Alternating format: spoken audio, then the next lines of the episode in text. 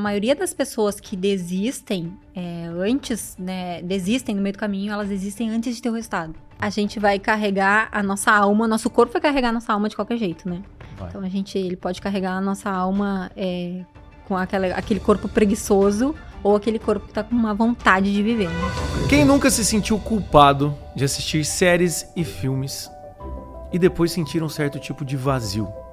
Aqui na Lumine você não corre esse risco, porque nós não somos à toa o maior site de streaming católico do Brasil. Aqui você encontra filmes, séries com relevância, com valores e também seguros, e você pode assistir onde e quando você quiser. Quer saber mais e ter mais informações? Clique aqui no link abaixo e conheça a Lumine.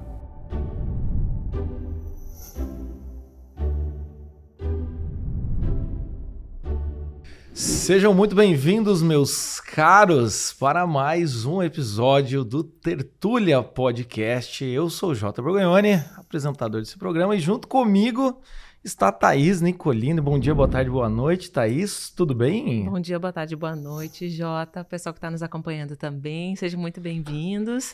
Mais um podcast, né, Jota? Hoje o tema vai, vai nos, acho que nos desacomodar de muitas Vai coisas. mexer com a gente, né? Vai, assim, já que a gente não se mexe, o tema vai ter que mexer com a gente para poder. Quem, quem, qual, que é o, qual que é o nosso convidado de hoje aqui? Thaís, quem que a gente trouxe para poder falar um pouquinho dos nossos corpítios? Então, pensamos em alguém que tivesse, assim, é, autoridade para falar sobre o assunto, assim, que vivesse muito bem isso, e não teria outra pessoa para chamar, senão a Marta Guterres, que está aqui com a gente. Marta, seja muito bem-vinda ao Obrigada, Tertúlia. gente. Que alegria ter você conosco. Obrigada. Bom dia, boa tarde, boa noite. Eu gostei. É uma alegria pra mim estar aqui também. É a primeira vez que eu venho num podcast, então eu tô muito feliz que seja aqui com vocês. Coisa Gostei. boa. Seja Gostei. muito bem-vinda. Obrigado, obrigado. Que bom, que maravilha. A gente, a gente também estamos aqui também, né? é, nessa primeira temporada, nós dois, eu e a Thaís, então tá tudo cheio de estreias por aqui, né? E o tema de hoje, falando em estreia, talvez seja o momento de você estrear uma nova prática na sua vida, entende? Pagar academia e não ir não funciona, entendeu? Comprar comida saudável e deixar na geladeira também não funciona. Então chegou o momento de a gente falar, além da vaidade, os verdadeiros cuidados com o corpo. Por onde que a gente começa, que não será por mim, obviamente. Thaís, de onde que a gente começa? Como é que a gente começa esse assunto, né? Porque a gente fala em corpo hoje em dia, a única coisa que vem é influencer fitness na nossa cabeça e gatilho de culpa, não é mesmo? Eu acho que é só verdade. isso. Olha só, ela acordando às 5 da manhã pra malhar e eu não, né? Todas essas coisas aí que a gente tá 5 criando AM Club, cabeça. entende? Tenham filhos que você vai ver o verdadeiro 5 AM Club, né? Acordar para outros exercícios, né? Ah, Marta, a gente queria começar o assunto conhecendo um pouco de ti. Quem você é, como que é a sua vida, por que, que você está aqui conosco falando sobre isso, o que, que isso tem a ver com a sua vida, com aquilo que você faz hoje, seu trabalho. Então, conta um pouquinho para nós. Certo, então vamos lá. É, bom, meu nome é Marta Guterres, vocês já me apresentaram. Eu sou casada, eu tenho dois filhos e hoje muito se fala que hoje no meio, né, que eu vivo, é, fala assim que a gente deve cuidar do nosso corpo porque ele também é o templo do Espírito Santo, né? Eu vejo algumas pessoas falando isso. E, mas na verdade, eu nunca, quando eu comecei a treinar, eu não comecei a treinar porque eu queria ter um corpo forte para cuidar deste templo que é do Espírito Santo. Isso nunca passou pela minha cabeça. Até porque é, eu me converti faz pouco tempo, né? Faz mais ou menos uns dois anos. Então, quando eu comecei a buscar atividade física e alimentação saudável, foi por único e exclusivo motivo que pare- parece, né? Depois a gente pode vai concluir o assunto. Parece que é algo assim que é, seria só por vaidade, mas foi pelo motivo assim de que eu queria ter um corpo bonito. Eu Uhum. queria era um motivo só estético. Eu já era mãe de duas crianças, e eu era sedentária, então eu queria ter um corpo bonito. Foi só por esse motivo que eu comecei a treinar. Faz tempo isso, Marta? Que tu começou Faz. O Davi era pequenininho, eu tinha. Eu não lembro a idade que eu tinha. O Davi era pequenininho. Ele tinha lá os seus três aninhos. Deve fazer uns 10 anos, é? O Davi tem 13. Mas foi por esse motivo. Na época que eu decidi, botei na minha cabeça, não, eu quero ter um corpo bonito, eu quero eu pensava em corpo bonito para mim. Na época a gente também, a gente também tinha uma academia. A gente já foi proprietário de academia, eu e meu marido. Olha lá. Mas eu era sedentária, porque a gente tinha academia. Olha, olha que doido isso, a verdade. na mesa, entendeu? Você que acha assim, se eu tivesse uma academia em casa. Não, aí sim né? que não Vira treina. cabide, aquela bicicleta ergométrica. É Exatamente. Não, a gente, a gente sempre se virou, né? Trabalhou tendo negócios, então a gente tem uma vidraçaria e a gente teve uma academia também. Então eu vi o pessoal da academia, muito assim, do fisiculturismo, que é, tinha uma dedicação, aquilo me chamava atenção, né? Via aquele pessoal assim, nossa, eles comem por semanas as mesmas coisas, eles atingem uhum. os resultados, né? A mulher tem lá vários músculos e uma coxa muito grossa. Eu queria, a minha ideia era só aquilo.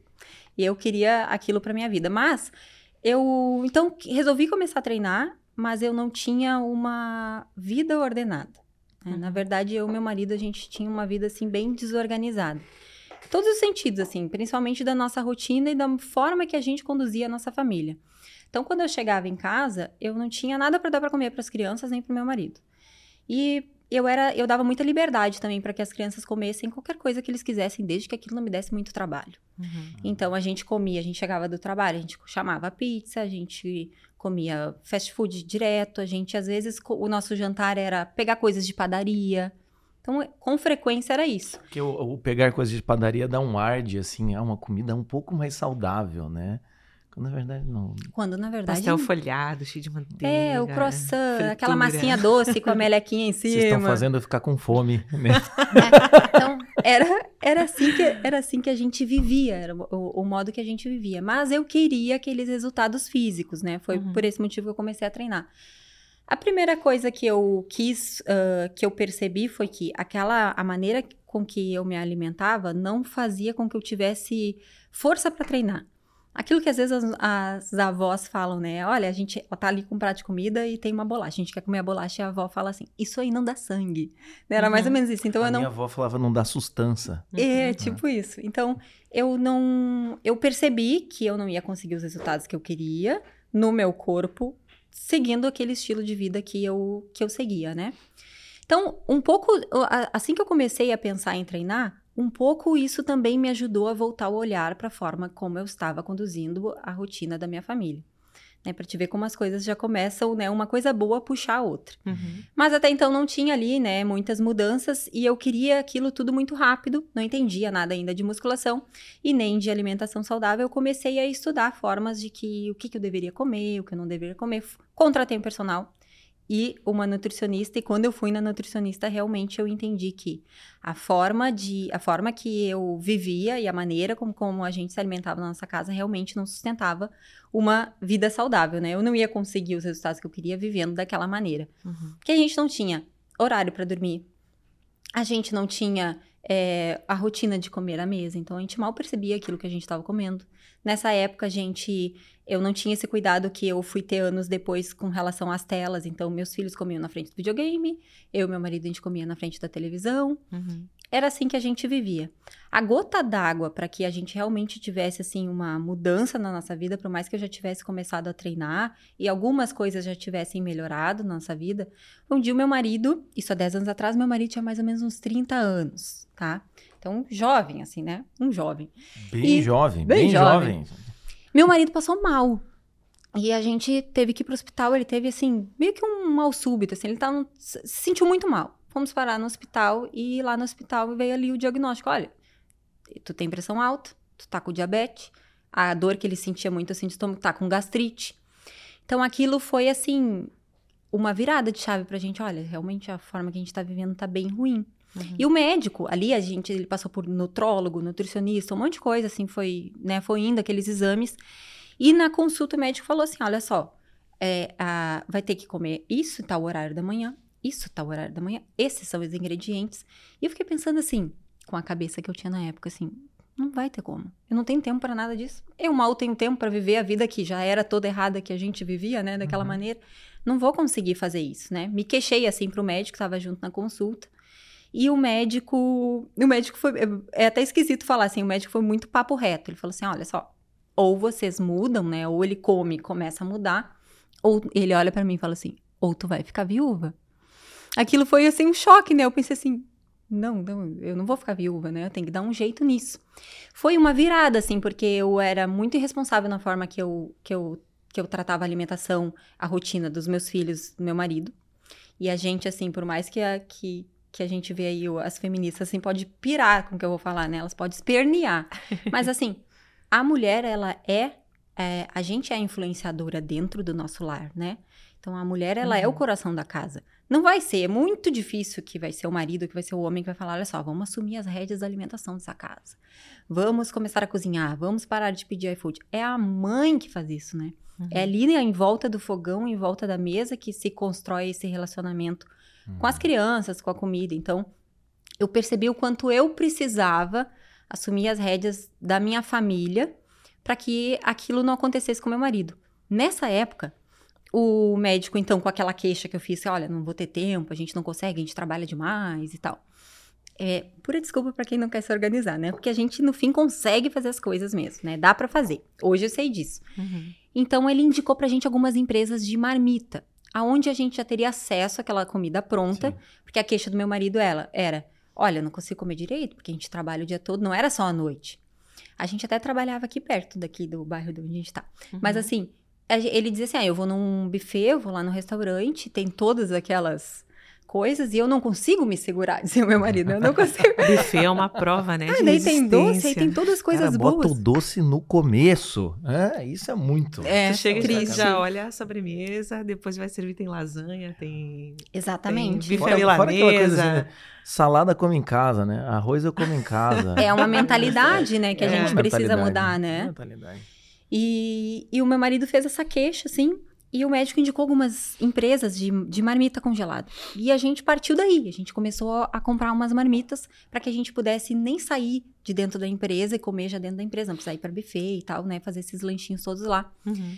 Mas a gente não se adaptou com aquela comida, né? Era uma coisa assim, ruim, seca. Primeiro porque a gente estava acostumado a comer alimentos, né? Assim, muito saborosos, né? E que ativam, né? Toda essa parte é, das sensações que a gente tem quando a gente consome. Tem coisas que só o açúcar pode fazer por nós, né? Isso assim que a gente um come. De açúcar, gordura, carboidrato. Exatamente. Molho, pronto, então, né? a gente tava, ainda tinha esse processo de adaptar, de saber comer legumes e saber comer comida de verdade. Uhum. Mas também aquela comida era ruim, assim. E meu marido, é, muito mais do que eu, assim, é, não estava se adaptando. Né? Meu marido já veio, assim, já desde a infância comendo aquilo que ele queria. Né? Uhum. Ele não teve, assim, essa base da educação de vai comer só sai da mesa quando terminar de comer, volta o prato pra geladeira, né? Acho que todo mundo já passou por isso. Só uhum. come o que é saudável. Então ele já era acostumado a ter esse mimo de comer só o que queria. Então ele não gostou daquela comida. Eu sei que aí ele já, eu vi que ele estava voltando a querer comer em restaurante, estava voltando a querer comer bobagem e eu pensei assim, não, eu vou ter que cozinhar isso aqui. Peguei o papel, lá que a nutricionista tinha passado tudo, e pensei, bom, eu tenho que tirar do papel essa ideia aqui dessas refeições, eu preciso fazer. E eu tive essa ideia de fazer isso num domingo, né? Fui pra cozinha e lá eu passei cozinhando o dia todo. Cozinhar eu sempre soube, eu tava era desorganizada. Eu uhum. sempre soube cozinhar, eu tinha familiaridade com a cozinha, já desde a época da, da minha avó, assim, me, me ensinou muita coisa, minha mãe também. Mas eu tava desorganizada, preguiçosa, assim, desleixada com a família mesmo, não tava fazendo o que eu tinha que fazer. Fui aquele final de semana para a cozinha e fiz as refeições da semana toda, na, num domingo. Foi muito difícil, né? Cansei demais, passei o domingo todo lá cozinhando. Mas aí na outra semana fiz de novo. Era o domingo que eu tinha de folga, fiz de novo. A gente começou a, a perceber em poucas semanas, eu comecei a perceber que eu tinha uma vida, assim. É, como que eu vou explicar para vocês? Eu tinha uma vida com a minha família quando chegava em casa que podia ser diferente. Ah. Então eu chegava em casa, eu tinha que aquecer aquela comida que eu fiz no domingo. Uhum. Então a gente passou a comer na mesa, coisa que a gente não uhum. fazia antes. Então a gente eu chegava, eu tinha aquele momento onde depois da comida não tinha um monte de louça para lavar.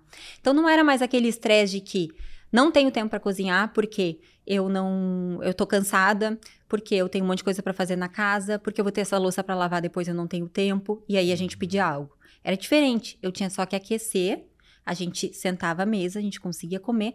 E depois aquilo eu ainda conseguia. Eu descobri que eu tinha um tempo para ficar com meus filhos que antes eu não tinha. Uhum. Porque. Você ficava ali sentado na mesa, ali, conversando ainda. Exatamente. Então, é, a gente. E aí, o que aconteceu? Eu comecei a fazer do meu jeito. Eu não sabia fazer muito bem, não entendia nada de congelamento.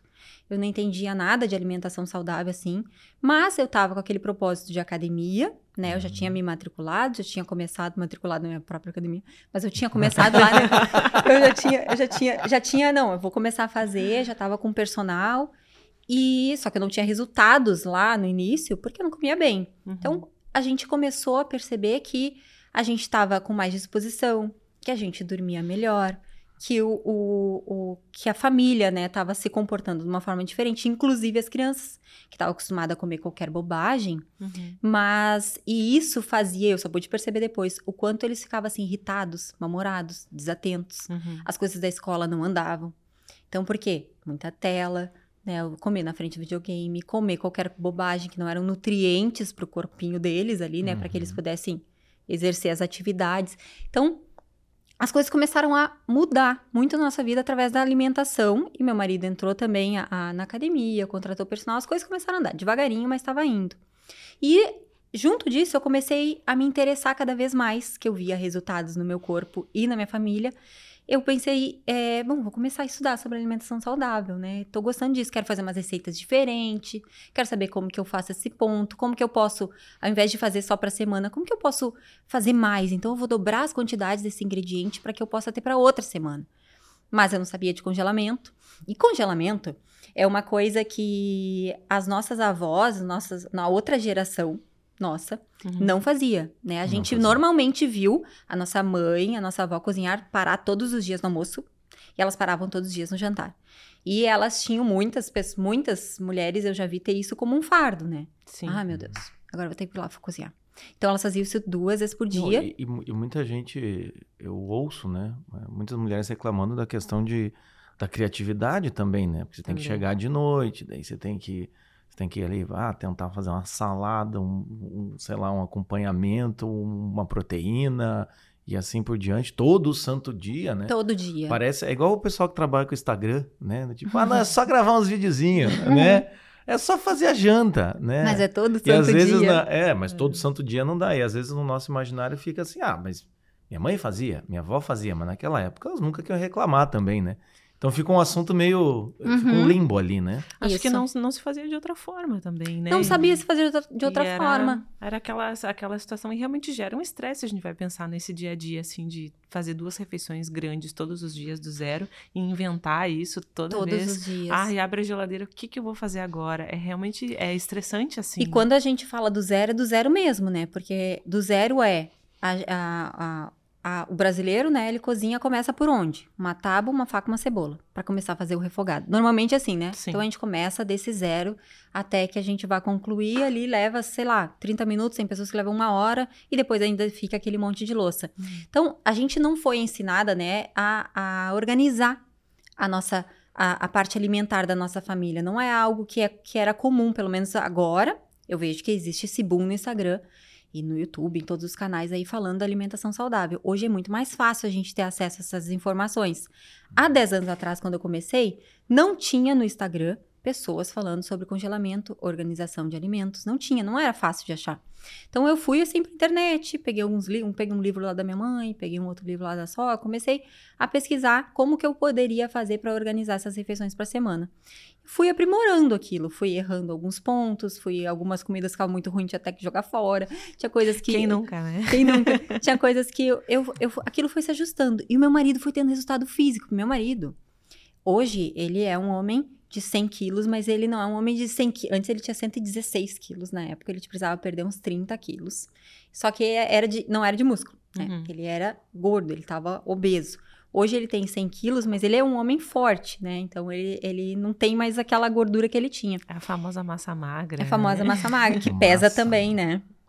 Que pesa bastante. Mas ele começou a perder peso. E nisso, quando ele começou a perder peso, o pessoal à nossa volta, assim, amigos, fam- os familiares, começaram a perceber o quanto a nossa família estava se caminhando né, nesse, nessa vida saudável, né? Nesses novos hábitos que estavam nos puxando em todos os sentidos. E as pessoas começaram a perguntar: o que vocês estão fazendo? Nossa, e até pra mim, né, que eu já tava tendo meus resultados, né? E começaram a perguntar: o que, que vocês estão fazendo?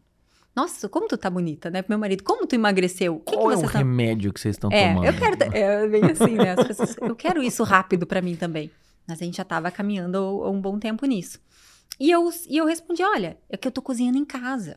A gente não tá mais saindo para comer na rua no horário do trabalho. Eu trago nossos lanches, tô organizando a semana, as crianças levam lanche pra escola. A Duda, né? Ela tá. Vocês viram agora, é uma moça, né? Mas quando ela tava uh, ali, eu acho que a Duda tinha uns sete anos. A Duda também tava muito gordinha. A Duda tava bem gordinha, então para a idade dela, ela tava assim corcundinha, ela tinha barriga, ela tinha assim um seio saliente que, sabe, que era de gordura. Uhum. Então a Duda também mudou muito. A, a, o estado físico dela, a disposição dela, né? O quanto a gente não percebe, às vezes a gente acha bonitinho. Olha, a gente olha uma criança gorda e pensa assim, ai, que bonitinha, ela tá gordinha. Olha que amor, né? Tão bonitinha. Só que às vezes Ou aquela até criança. pensa, tá saudável. Tá é saudável. Coisa né? de... espírito de vó, né? Aquele espírito, espírito de, vó. de vó. E na verdade a Duda não tava. A, a, minha mãe, a minha sogra e a minha avó, que era viva na época, ela achava a Duda, na, no estado que a Duda tava, a coisa mais. Né, a coisa mais querida, olha só, Uhum. bem fofinha, bem gordinha. Mas a Duda não tava bem. E a gente pôde perceber que ela não estava bem depois que ela emagreceu. Né, comendo comida, sem privação nenhuma. A gente só Uhum. teve que tirar todas aquelas bobagens e entrar com uma alimentação saudável e nutritiva para ela. Ela ficou, ela ficou mais ativa, ela ficou melhor na escola, ela ficou mais atenta, né? Tem várias coisas.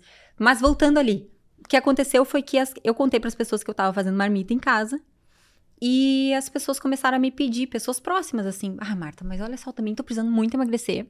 Eu já fui no nutricionista, eu sei exatamente o que eu tenho que comer, mas eu não sei como fazer isso. E é justamente o que acontece com muitas pessoas hoje. Uhum. Às vezes a pessoa fala que está acima do peso e quer ter uma vida mais saudável, mas não pode porque não tem o conhecimento. Mas não pode porque não tem, ou sei lá, o dinheiro para ir no nutricionista. Aí a pessoa consegue, vai lá, ela vai no nutricionista. Ela agora ela sabe, agora ela tem o conhecimento, agora ela tem exatamente as quantidades do que ela pode comer, o horário, o ingrediente, mas ela chega com aquele papel em casa e ela não faz Uhum. porque ela não sabe tirar do papel aquela informação, Uhum. não sabe colocar no dia a dia, porque é difícil mesmo. Se a gente não. A, a, a nossa rotina, a rotina da maioria das pessoas, não entra essa, a- essa, essa rotina que as nossas avós tinham de cozinhar duas vezes por dia. Uhum. Não entra mais. Não entra mais. O que me chama a atenção é que é, como a gente a- o frenesi hoje moderno, né? Estamos na correria. Todo mundo fala isso, É. né? Vamos sim, estamos na correria, né? Às vezes é só migué, gente, tá? A pessoa não quer sair com você porque tá na correria. É, mas às vezes é verdade. Desculpa clássica. E ninguém questiona essa desculpa. Ninguém questiona. É igual ter filho. Ah, tá meio ruim, não vai dar pra gente sair hoje. tá lá brincando. Mas a questão é assim, a gente percebe que como esta prática de cozinhar em casa, né, de, de- é- é- é, demanda um tempo e meio que o molde que tem na cabeça é se eu começar a cozinhar, me, me parece, né, a impressão que me dá, se eu começar a cozinhar, vou ficar escrava do fogão, né? Tá aí também um slogan bem, é, bem moderno. Uhum. É, aí a pessoa fica entre um abismo, né? Daquilo que ela aprendeu a não fazer, no final das contas, com aquilo que está sendo demandado para ela, né? Uhum. E aí fica aquela coisa, não, mas daí eu vou ter que mudar minha vida inteira, né?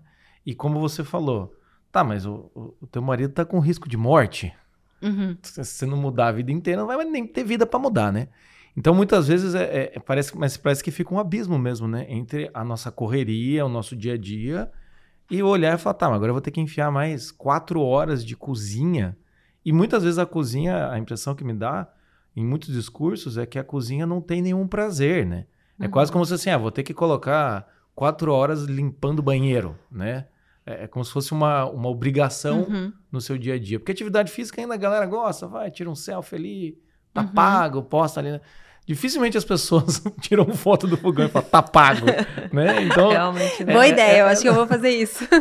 Devia ser uma nova prática. hashtag tá pago. Mas a questão é assim, é, então fica como se fosse uma atividade ruim, que vai ocupar muito tempo do seu dia, todos os dias, e vai destruir, de certa forma, todas as possibilidades de prazer que você vai ter na vida. Sim. É mais ou menos essa sensação. É, o que que, eu converso muito, com, muito com, as, com, com amigas, com mulheres lá no Instagram, né? E eu percebo isso, assim, que, que é uma coisa que vem, assim, do passado, que a gente traz essa ideia de que é muito ruim, né? Tá cozinhando, que é muito... Como se fosse ruim a gente se doar ali pra nossa família, né?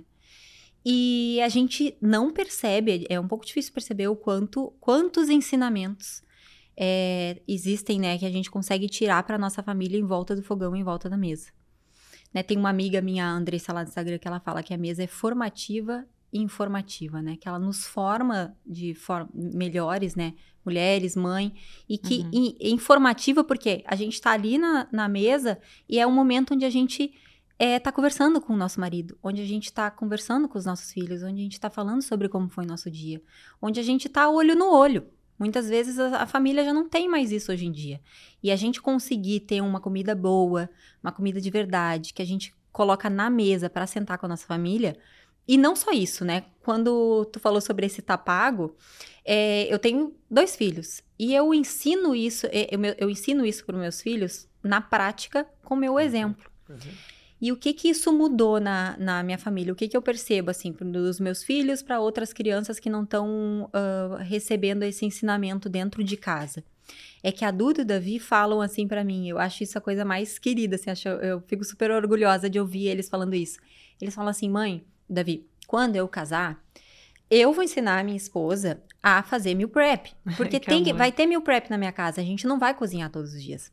E a Duda a mesma coisa. Falou, a, a, eles pedem, né? Quando chega alguma semana que eu, a, por algum motivo, não pude fazer, a gente viajou, a Duda já fala, mãe, quando a gente vai fazer meal prep, tá meio desorganizada a família que tá meio desorganizada na nossa casa, a gente tem que fazer pra gente ter a comida ali à uhum. disposição, não precisar estar tá fazendo todos os dias. Então, é uma coisa que eles vão levar pra vida deles. Então, é, eu tô, é, da minha geração, vai para eles, sei lá, vai saber. Daqui a pouco vai até para os meus netos, que vão também ter essa forma de organizar a cozinha. Uhum. E é uma coisa que eu, eu tava até pensando, e falei para minha esposa, eu falei que as tradições familiares nascem quando, né?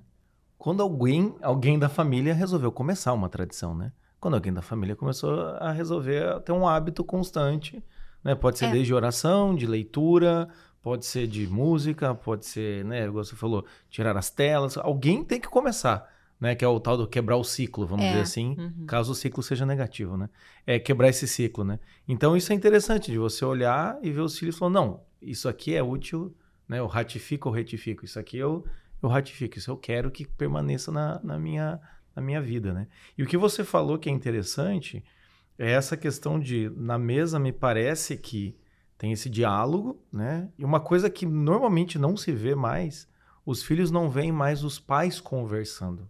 Uhum. Né? Então eu lembro na minha família em que todo mundo sentava e a gente sentava, a primeira coisa que meu pai olhava era assim: vocês já rezaram? Né? Porque meu pai às vezes chegava atrasado. E às vezes era engraçado que minha mãe ouvia o som do, do meu pai chegando no elevador. Reza, reza, reza. já rezar, já rezamos. Bora, bora, bora rezar. Bora rezar.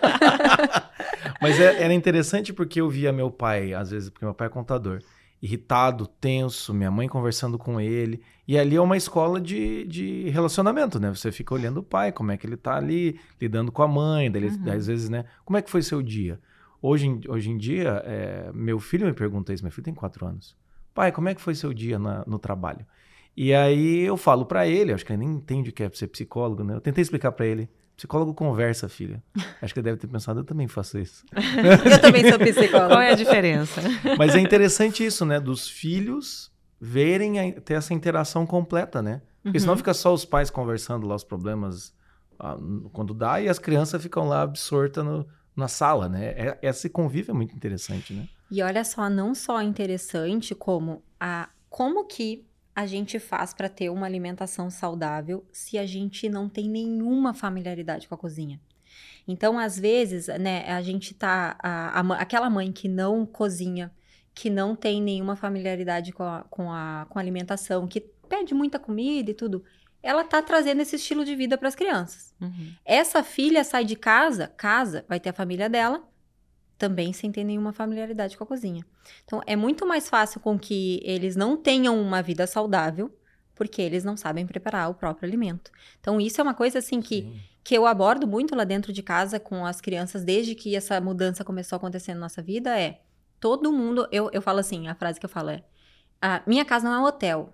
Né? Tipo, não sou camareira de vocês. A minha casa não é hotel. Aqui todo mundo tem que fazer as coisas. Essa frase é ótima. Eu né? falo. Minha casa não é Minha hotel. casa não é hotel. É, eu, isso eu aprendi um pouco lá com a minha mãe, né? E eu falo, não, porque tem gente é, que tem o filho assim como. Ele é um enfeite, né? Então tá lá o reizinho sentado Sim. no sofá e a mãe fica nessa. Ai, não tenho tempo pra cozinhar. Eu não tenho tempo para isso. Eu não tenho tempo para cuidar da casa. Tá, mas tu tem um filho. É, ele não é enfeite dessa casa, ele não tá ali só de enfeite. Ele precisa participar disso para que ele também tenha, né, é, é, a, evolua ali como ser humano, como criança, enfim. Mas ele, ele tem que aprender. Uhum. Então, lá em casa, todo mundo tem que ajudar. O dia que eu faço o meu prep, isso já desde que eles são menores e que eu já tinha pego o ritmo. A Duda e o Davi, eu tenho minhas fo- fotos lá no Instagram, eles pequenininho. A Duda tinha uns 8, 9 anos. Ela tá na mesa, assim, com todas as marmitas, né? Tirando Que foto. amor. Então, um vai botando na mesa, um vai picando alguma coisa. Ó, tu tá responsável pela salada de fruta, que é senta, pica as coisas. É só picar. Pode, como que não pode fazer? Mexendo no celular, eles sabem, né? Se for pra jogar videogame, sabe, né? Se for, se- hoje em dia, sabe fazer dança em TikTok, esse monte de coisa, mas agora cozinhar não sabe? Tem que saber, tem que ter Tem essa que saber. autonomia, né? A gente tem que ter a autonomia de saber cozinhar o nosso próprio alimento, até para que a gente saiba servir ao outro. Verdade. Então, quando a gente. Imagina, tu tem que alimentar alguém, tu não sabe. Ah, isso é muito limitante, né? É muito. E É, às vezes acontece até, como é comum, né? Quando a gente vê assim os jovens universitários, enfim, vão para outra cidade estudar ou vão, vão morar, enfim, fora da casa dos pais por algum motivo. E aí não sabe, faz miojo, sabe. assim, vive a base de miojo e, e coisa assim, porque e pizza congelada, porque não teve essa, essa preparação, essa organização prévia que é tão fundamental, Isso, né? e, e esse tipo de alimento não sustenta, né? Não dá sangue, que nem dizia minha avó. E aí, frequentemente, fica doente. E aí, frequentemente, também não, não, não consegue entender as coisas da, da própria escola, da faculdade, enfim, porque a gente precisa de alimentos que, que sejam nutritivos, né? Sim. Tem essa. A, a, gente, a gente, às vezes, é, não percebe, né? Não sei se é essa palavra. Mas tem muita relação, né? Do, a, a forma como a gente se comporta também tem relação com a nossa comida, né? Mas como assim? Se eu tô o dia todo comendo carboidrato, se eu tô o dia todo consumindo muito açúcar, nesse dia é batata. Eu vou estar mais prostrada. Eu Uhum. vou estar mais cansada. Aí tu vai ali e come, por exemplo, um bombom. Tu tá assim, meu Deus, açúcar. Daí tá agitado, daqui a pouco tu Durou 10 minutos. Durou 10 eu- minutos, Acabou. já tá mal de novo. Eu tenho um testemunho igreja pra dar aqui pra vocês, tá bom? Abra olhar seu pra- coração, pra câmera. Jota. Abra seu Não, coração. é, recente, bem recentemente, acho que foi, foi esse ano. É, dava três horas da tarde, eu tava pregada, assim, nossa, eu tava com sono, né? E, e a questão de ser psicólogo é um a um, né? Eu não tô lidando com a. Então o paciente tá ali contando a vida, não dá pra dar aquelas piscadas, assim, né? Então, enfim. Aí é, procurei uma nutricionista, né? Comecei a fazer essa suplementação e comecei a, a melhorar muito, né? Uma das vitórias foi a- a falta de tirar o açúcar do café que eu tava sendo ofendido toda vez que eu falava que eu botava açúcar no café. E fui tirando esses doces, tudo mais, coisa e tal. Assim, nossa, a melhora foi significativa, assim, foi horrores, muito melhor, assim.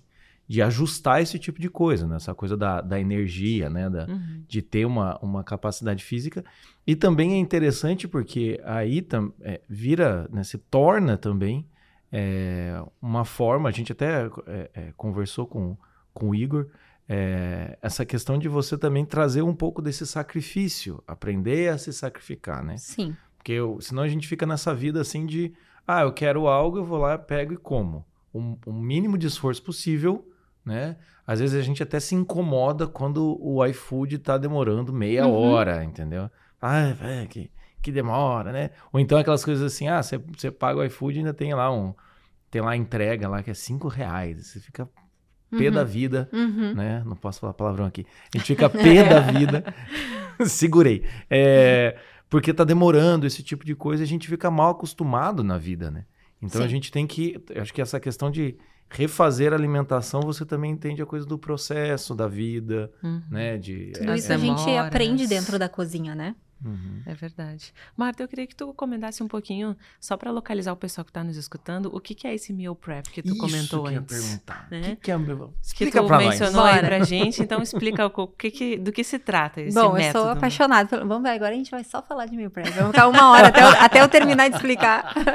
até eu terminar de explicar. Fica à vontade, Mas fica à vamos lá. vontade. O meal prep, ele é um método que eu desenvolvi nessa, nessa época, né? E como que eu desenvolvi ele nessa época? Estudando, como eu falei pra vocês, e vendo como que eu poderia, né? O que eu poderia, o que eu não poderia congelar. Como que eu posso, se eu devo congelar esse alimento ou se ele só pode ficar na geladeira, por Uhum. quantos dias eu posso armazenar. Então, fui estudando isso e vendo como que eu deveria fazer o início, meio e fim desses preparos para que eu fizesse cada vez mais rápido. Eu percebi que eu fui ficando mais rápida, fui criando o meu próprio método, né? E por que que eu chamo ele de meal prep da Marta? Porque nessa época é que eu comecei a pesquisar sobre congelamento, que eu comecei a pesquisar sobre alimentação saudável, essa forma de congelar para a semana não era algo que eu achava com facilidade no Instagram. Uhum. Como eu estava falando para uhum. vocês há 10 anos atrás. Então eu fui para a internet e as coisas que eu localizava sobre meal prep eram em páginas que eram lá dos Estados Unidos. Então estava escrito lá. Eu não sei, eu, eu não entendo praticamente nada de inglês, assim, na época, muito menos. Mas o nome chamava assim meal prep, né? As preparações, os pré-preparos da semana, né? uhum. né? Preparar coisas para a semana, adiantar coisas para a semana. Então isso estava assim bem aceso para fora. Uhum. E foi aí que eu falei pro meu marido, olha, amor, é, isso que eu faço é meal prep, né? É, eu, eu pensei assim, bom, esse é o nome. Então ficou assim, ah, meal prep da Marta, né? Foi, uhum. foi daí que nasceu o nome.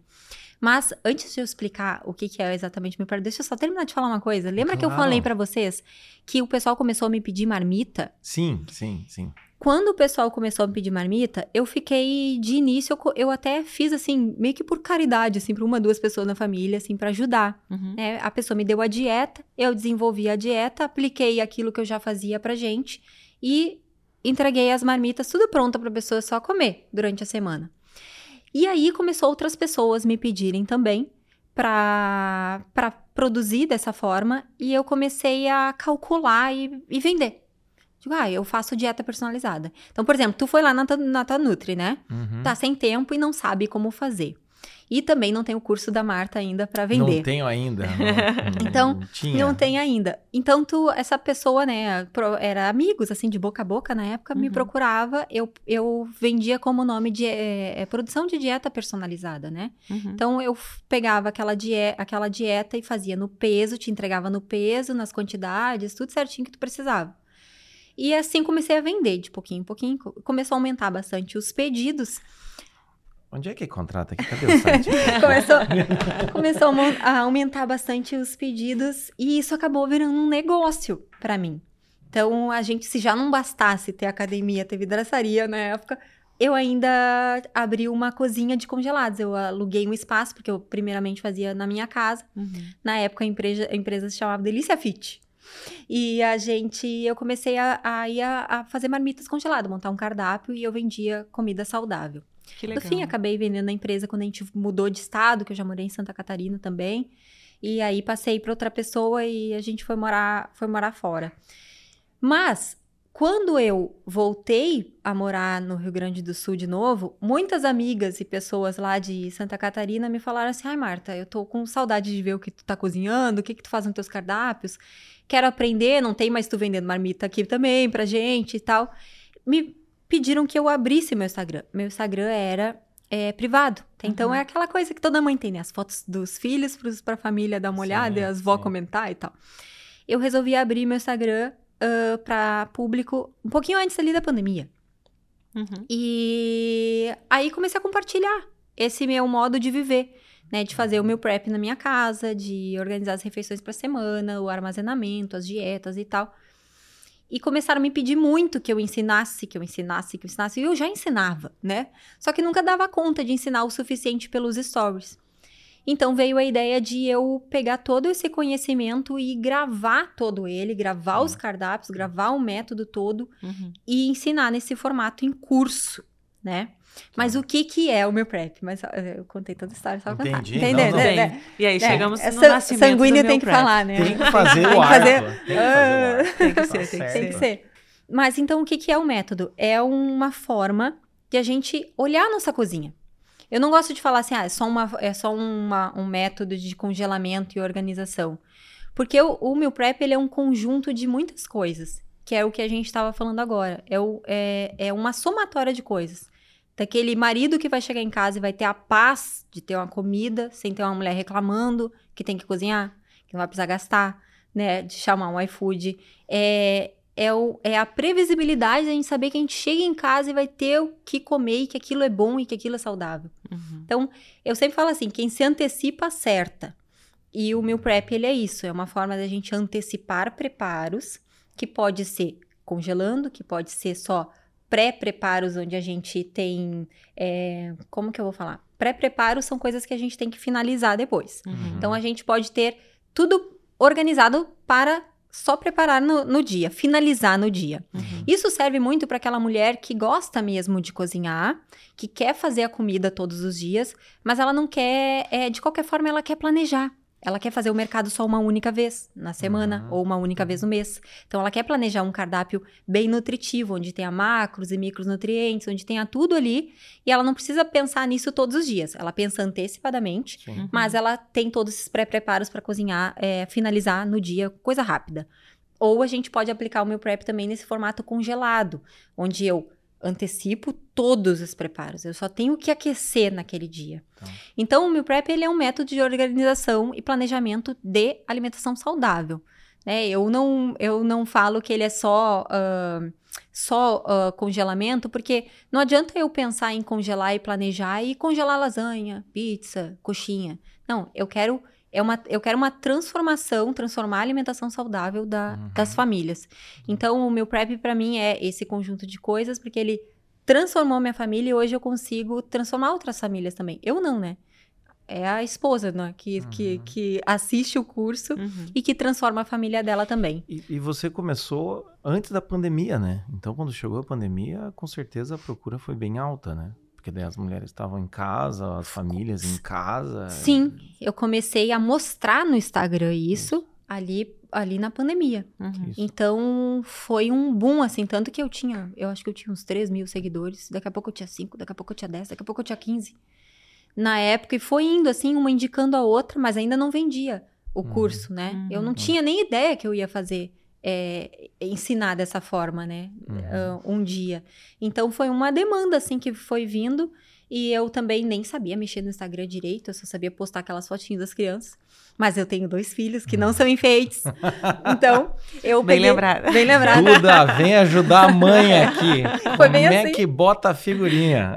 Foi bem assim. Filha, o que, que eu, tipo, como que funciona isso aqui? Como que eu posso, como que eu escrevo, como que eu boto música? Então, foi tudo eles que me ensinaram mesmo, assim, Que né? Que foram, foram, foram me ajudando. Hoje, inclusive, a Duda é minha equipe, assim, a Duda que trabalha junto comigo. A gente aprendeu, assim, praticamente tudo, né, assim, na prática. A gente, Ah, olha, sim. tem que gravar, até tava falando, né? Gravei Uhum. como que eu- a gente começou.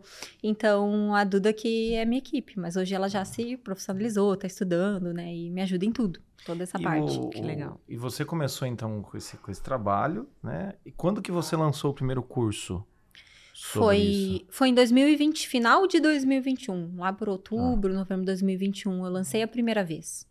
Tá. E é o curso que até hoje você propaga, É é o- mesmo. é o Claro, curso- Né? É, melhorias. a- até, não, daí as muitas melhorias. Aí eu fui ver, eu vi que deu super certo. Realmente, eu recebi muitos testemunhos, né? Muitas famílias. Eu vi que eu, eu já sabia que não era só congelar. Já Uhum. sabia que não era só preparar comida para semana, porque isso já tinha transformado a minha vida e a da minha família. Eu já tinha, a gente já tinha melhorado ó, fisicamente, meu marido já tinha melhorado da saúde dele, a gente já tinha mudado a nossa rotina, eu tinha voltado o meu olhar para minha casa, para minha família. Então eu já tinha melhorado meu casamento por causa da alimentação saudável, por causa da atividade física. Então eu já sabia que não era só isso.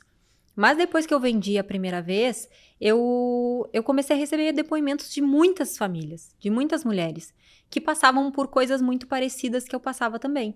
Né, que tinham um asco assim da cozinha, que não conseguiam eh, cozinhar, que não gostavam, que não sabiam, que tinham problemas com o marido por não saber, que tinha problemas de Uhum. saúde, que tinha filhos com problemas de saúde, crianças já com so- sobrepeso.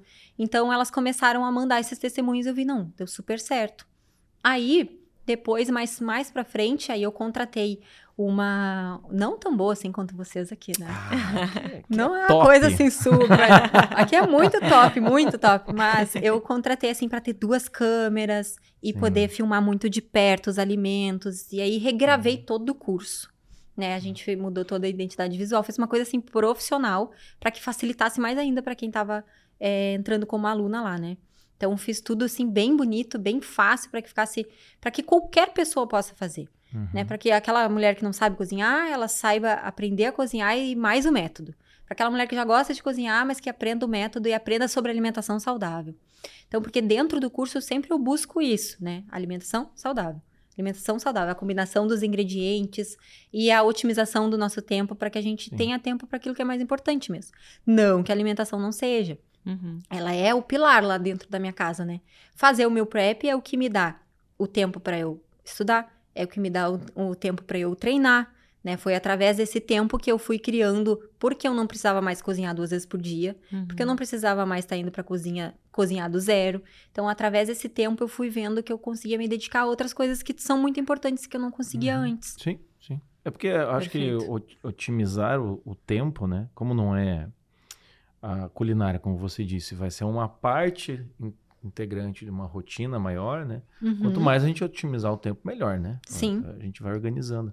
E é interessante que você falou, porque muitas vezes a pessoa pode pensar, ah, hoje em dia também tem esse boom, assim, dos, dos Masterchef da vida, né? Então, a pessoa pensa assim, ah, vou para a cozinha, o que que eu vou pegar? Ele vai lá, pega lá um livro de receita e fala, ah, tem um monte de ingrediente que nunca sabe, uns prepara que nunca fez na vida. E acha Coisas que então, caras, assim, às vezes, Hã? né? Tem algumas coisas caras, As às coisas vezes tem- caras. tem isso, né? É. Tipo Vieira. Esses dias eu tava vendo um programa, nunca comi Vieira na vida, vou ter que comer um dia. Mas assim, né? Você fala, cara, nem sei como fazer isso, daí a pessoa já também desmotiva. Porque Sim. senão fica isso, né? Ah, do nada eu tenho que virar um sujeito que vai fazer ali um, um, um, um- um prato de chefe assinado. Então é interessante trazer essa coisa da rotina mesmo, né? Do, da, da, da cozinha, o básico bem feito, vamos dizer assim. Sim. né? É mais ou menos essa ideia. Eu tenho, tenho um módulo dentro do curso que chama isso, acredita? É? O básico bem Olha. feito. Sério? Muito bem. Maravilha. Sabe que isso que tu falou é muito importante sobre as pessoas acharem que a alimentação saudável é cara. Uhum. E é, é muito porque as, as pessoas buscam, a inter- buscam na internet receitas. E me parece que a maioria das pessoas querem, assim, tipo, causar com as suas receitas. Não Impressionar o crush, né? Fazer um fazer aquele data especial com o marido, né? É. Uma coisa assim. Isso, assim, meio que afasta, assim, as pessoas do dia a dia, no cotidiano, que a gente não vai fazer aquilo ali, Uhum. né? Preto no branco, as pessoas não estão, assim, com... Com, né, não podem gastar, a família muitas vezes é grande, pra fazer aquela receita pra todo mundo custa caro, um ingrediente Uhum. difícil de achar. Então, dentro do- dos cardápios do meu prep, é um cuidado também que eu tive, de que a comida seja aquela básica, comida de verdade, mas que a gente pode ter truques para mudar a apresentação de certos ingredientes que são básicos, para que aquilo fique um prato assim super legal, super diferente, né?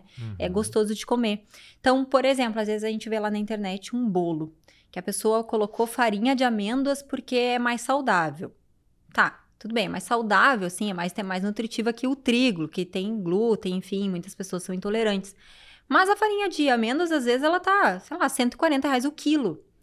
Aí tu tem uma família, tipo, que nem a minha, que meu marido tem 100 quilos, ele come. Uhum. Bem, eu tenho dois filhos que comem como adulto, mas eu, eu vou fazer um bolo que de 200 reais?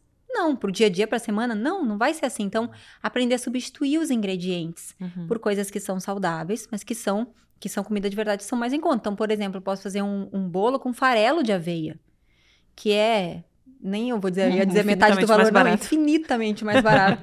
posso fazer com Sim. farelo de aveia. Né? E, e daí você compra lá, não vou fazer o bolo com a farinha de, a- de amêndoa, é isso, né? Daí você compra e fala, cadê o gosto da amêndoa? O que, que adiantou isso daqui? Me enganaram. Me enganaram. 140 reais o quilo, não sem O gosto. sal, sal do Himalaia. Bota o sal ali, gente. Mas é isso, não é caro. A gente tem que saber escolher a comida de verdade e deixar essas coisas meio frufru para pontos específicos do cardápio, né? Então, ah, eu posso Claro. comprar um iogurte mais caro aqui, mas o iogurte não é o prato principal, né? O prato principal eu vou ter ali a carne, vou ter o arroz, o feijão, né? Os vegetais. Então, não é mais caro assim como as pessoas Uhum. falam, né? E eu sei disso na prática. E com o tempo vai ajustando também, né? Vai selecionando ingredientes, vai ficando mais. Acho que todo início tem um pouco esse baque, mas depois acho que com o treino, com a aprendizagem, tem como ir encaixando assim. Sabe o que é Fazendo caro, de assim. verdade? É o que as pessoas querem. Isso aconteceu comigo também, ah, lá no começo. Eu queria, né, bem lá no começo, queria tornar nossa vida mais saudável, alimentação mais saudável. Então eu ia, eu já estava conseguindo organizar de ir ao mercado fazer compras saudáveis. Então eu ia no mercado fazer compras saudáveis, saudáveis mas eu não estava ainda conseguindo colocar em prática de cozinhar tudo aquilo.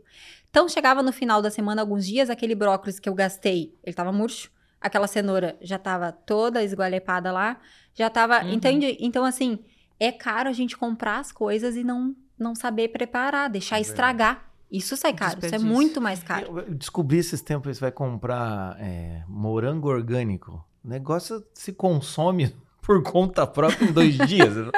Cara... Tem que ser rápido. É, não sei que você Tem música tem que comprar. Tem que comprar e já sair lavando e na boca comendo. do piá, entendeu? É, é nesses casos que o congelamento faz a gente economizar muito.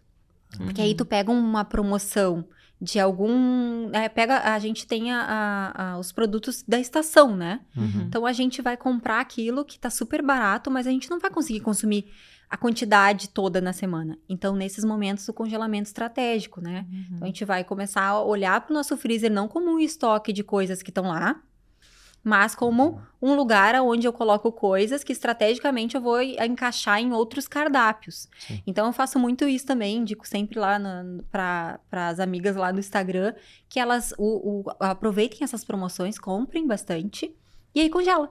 Aí quem congela sempre tem.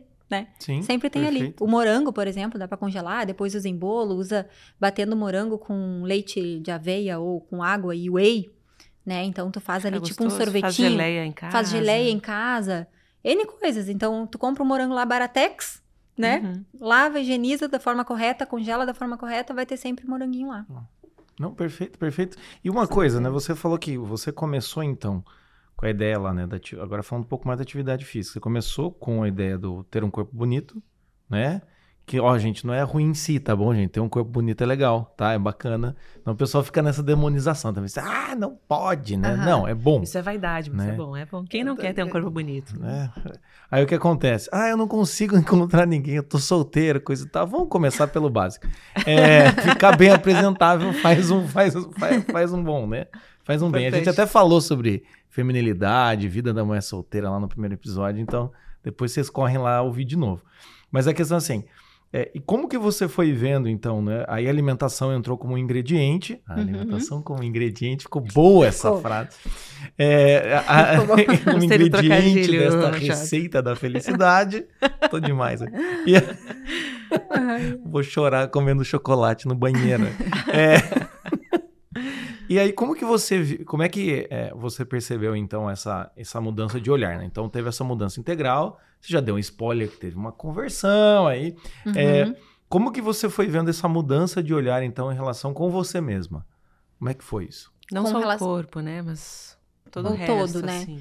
Bom, o todo é aquele que eu tava falando pra vocês, o quanto eu fui, né, através daí da alimentação, mas eu vou falar sobre exercício físico.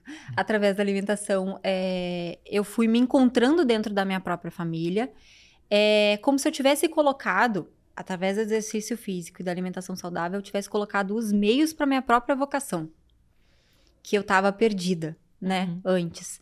Então, o- eu descobri ali através da, da a atividade física e da alimentação saudável o- um ordenamento interno, né? Então, é claro que é, eu vejo o quanto é importante a gente se olhar no espelho e a gente gostar, é importante a gente é, querer a estética também, mas o exercício físico ele tá muito para além disso. O, um corpo forte, com um corpo forte a gente serve muito mais. Vou dar um exemplo para vocês. Agora, ali, quando teve a pandemia, meu marido conseguiu pegar. ahn, ele conseguiu ficar doente quatro vezes. Quatro vezes. Ele conseguiu ficar doente quatro vezes. Tava com a imunidade dele, tava com um problema, já, né? Tava. Quatro vezes. Numa das vezes que ele ficou doente, foi assim, bem grave. Bem grave mesmo. Daí dessa vez ele ficou assim, tipo, acamado, não levantava. E eu tava dizendo pra vocês, meu marido tem 100 quilos, né? Assim, ele é um homem forte, pesado. E ele não conseguia fazer nada, assim, ele tava muito mal. E eu, eu tava com bastante medo daquela situação, mas medicando e tudo, mas eu não precisei, precisar de- não precisei pedir ajuda de ninguém. Não precisei dos meus cunhados, não precisei chamar, tipo, um outro homem para que pudesse ajudar eu a levantar meu próprio marido, para ajudar ele a, a tomar banho, ajudar ele a se vestir, a dar os medicamentos. Porque eu tava ali como um corpo forte para servir melhor Uhum. né? Então, eu tava contando pra vocês que faz pouco tempo que eu me converti, né? E eu percebi dentro do, do meio, assim, da religião, no meio do católico, assim, deve ser nas outras religiões também, não sei. Mas eu percebi, assim, que existe um certo olhar de desprezo, assim, para os cuidados do corpo Uhum. é, físico, para um corpo forte, para academia, né, é visto como uma vaidade. Mas aí, vocês já devem ter visto na igreja em algum lugar, uma mulher que é aberta à vida, que tem lá, que é jovem, que tem lá seus 30 anos e que tem, sei lá, três, quatro filhos. E aquela mãe tá acabada. Não no Sim. sentido de ela não é sarada, por isso que ela tá acabada. Não, não. Ela tá acabada porque ela não tem força. Ela não tem um, ela não tem uh, um corpo que sustente a própria vocação dela. Uhum. Uhum. Então tu vê aquela mãe pega um dos filhos, bota no tiracolo, a coluna dela tá um S. Ela não se Uhum. aguenta em pé. Então é capaz de acontecer algo assim, tipo, ah, o filho ficou doente, ela ia pro hospital, a mãe também ir junto. Porque a mãe não tá com uma imunidade forte, não tá se alimentando bem, tu vê que fisicamente aquela mãe tá fraca. Então, assim, é uma responsabilidade, é, é uma responsabilidade com os nossos e uma responsabilidade também com Deus a gente cuidar do nosso corpo. Né? A gente não tem como servir quem tá à nossa volta se a gente não tiver forte pra isso. E foi por isso que eu consegui cuidar do meu marido. Eu não teria conseguido. Agora, se eu tivesse esse olhar de desprezo até hoje para alimentação saudável e, tam- e também para atividade física, de pensar assim, eu quero ter músculo. Por que, que eu quero ter músculo? Na época. Ah, porque eu quero ter a coxa grossa. Na época. Hoje, por que, que eu quero ter músculo? Porque eu não quero ser. é, eu, eu não quero que meus filhos cheguem em casa e eu não tive força nem para lavar três, quatro pratos. Uhum. Que eu não consigo fazer minha própria faxina, se eu quiser, se eu não consigo Uhum. levantar meu marido da cama se ele ficou doente, que eu não consigo ser alguém que tá ali para servir. Então não é isso, eu quero ter músculo porque eu quero que isso sustente meus ossos, que minhas, minhas articulações, eu quero conseguir fazer as coisas, né? E não só para quem tem filho pequeno, né? Se tu for ver no futuro, isso também, a gente tem nossos pais, né? E quem tem seus pais aí mais idosos, muitas vezes os nossos pais escolheram por ter uma vida onde eles não fizeram nenhuma atividade física. E isso hoje se reflete muito, né? De como é que eles brincam com os netos, Uhum. de quanto eles dependem que os filhos ah, estejam ali, né, fazendo as coisas porque eles não dão conta de fazer, Uhum. porque não tem essa saúde física, não tem a força física, que é muito importante. Lá, lá em casa, minha mãe vai na academia todo dia. E lá em casa que eu digo, né? Não que eu moro com minha mãe, mas lá, lá é, quando comecei a conviver, minha mãe morava com ela ainda. Ela sempre começou e ela continua hoje, tá com 70 anos.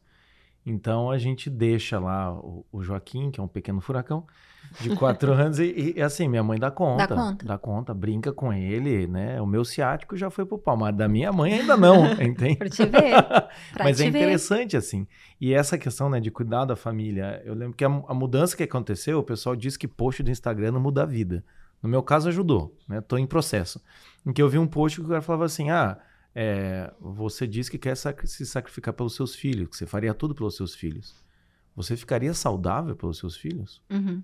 Pra você ser Eu o já vi isso, pai? que diz assim, você morreria, a gente fala, eu morreria pelo meu filho. Tá, mas você viveria pelo seu filho? É. Você ficaria Ficaria saudável? magro? Você pararia de comer besteira pelos seus filhos? Uhum. Porque fica muito bonito, né? É, é aquela coisa assim do o grande sacrifício, o momento do, né, do na Uhum. hora a gente tem força, igual você falou, ah, o Uhum. filho, o, o marido ficou ali acamado, aí você desenvolve força de dentro, enfim, você, né, você, você tira a força de onde você não tem.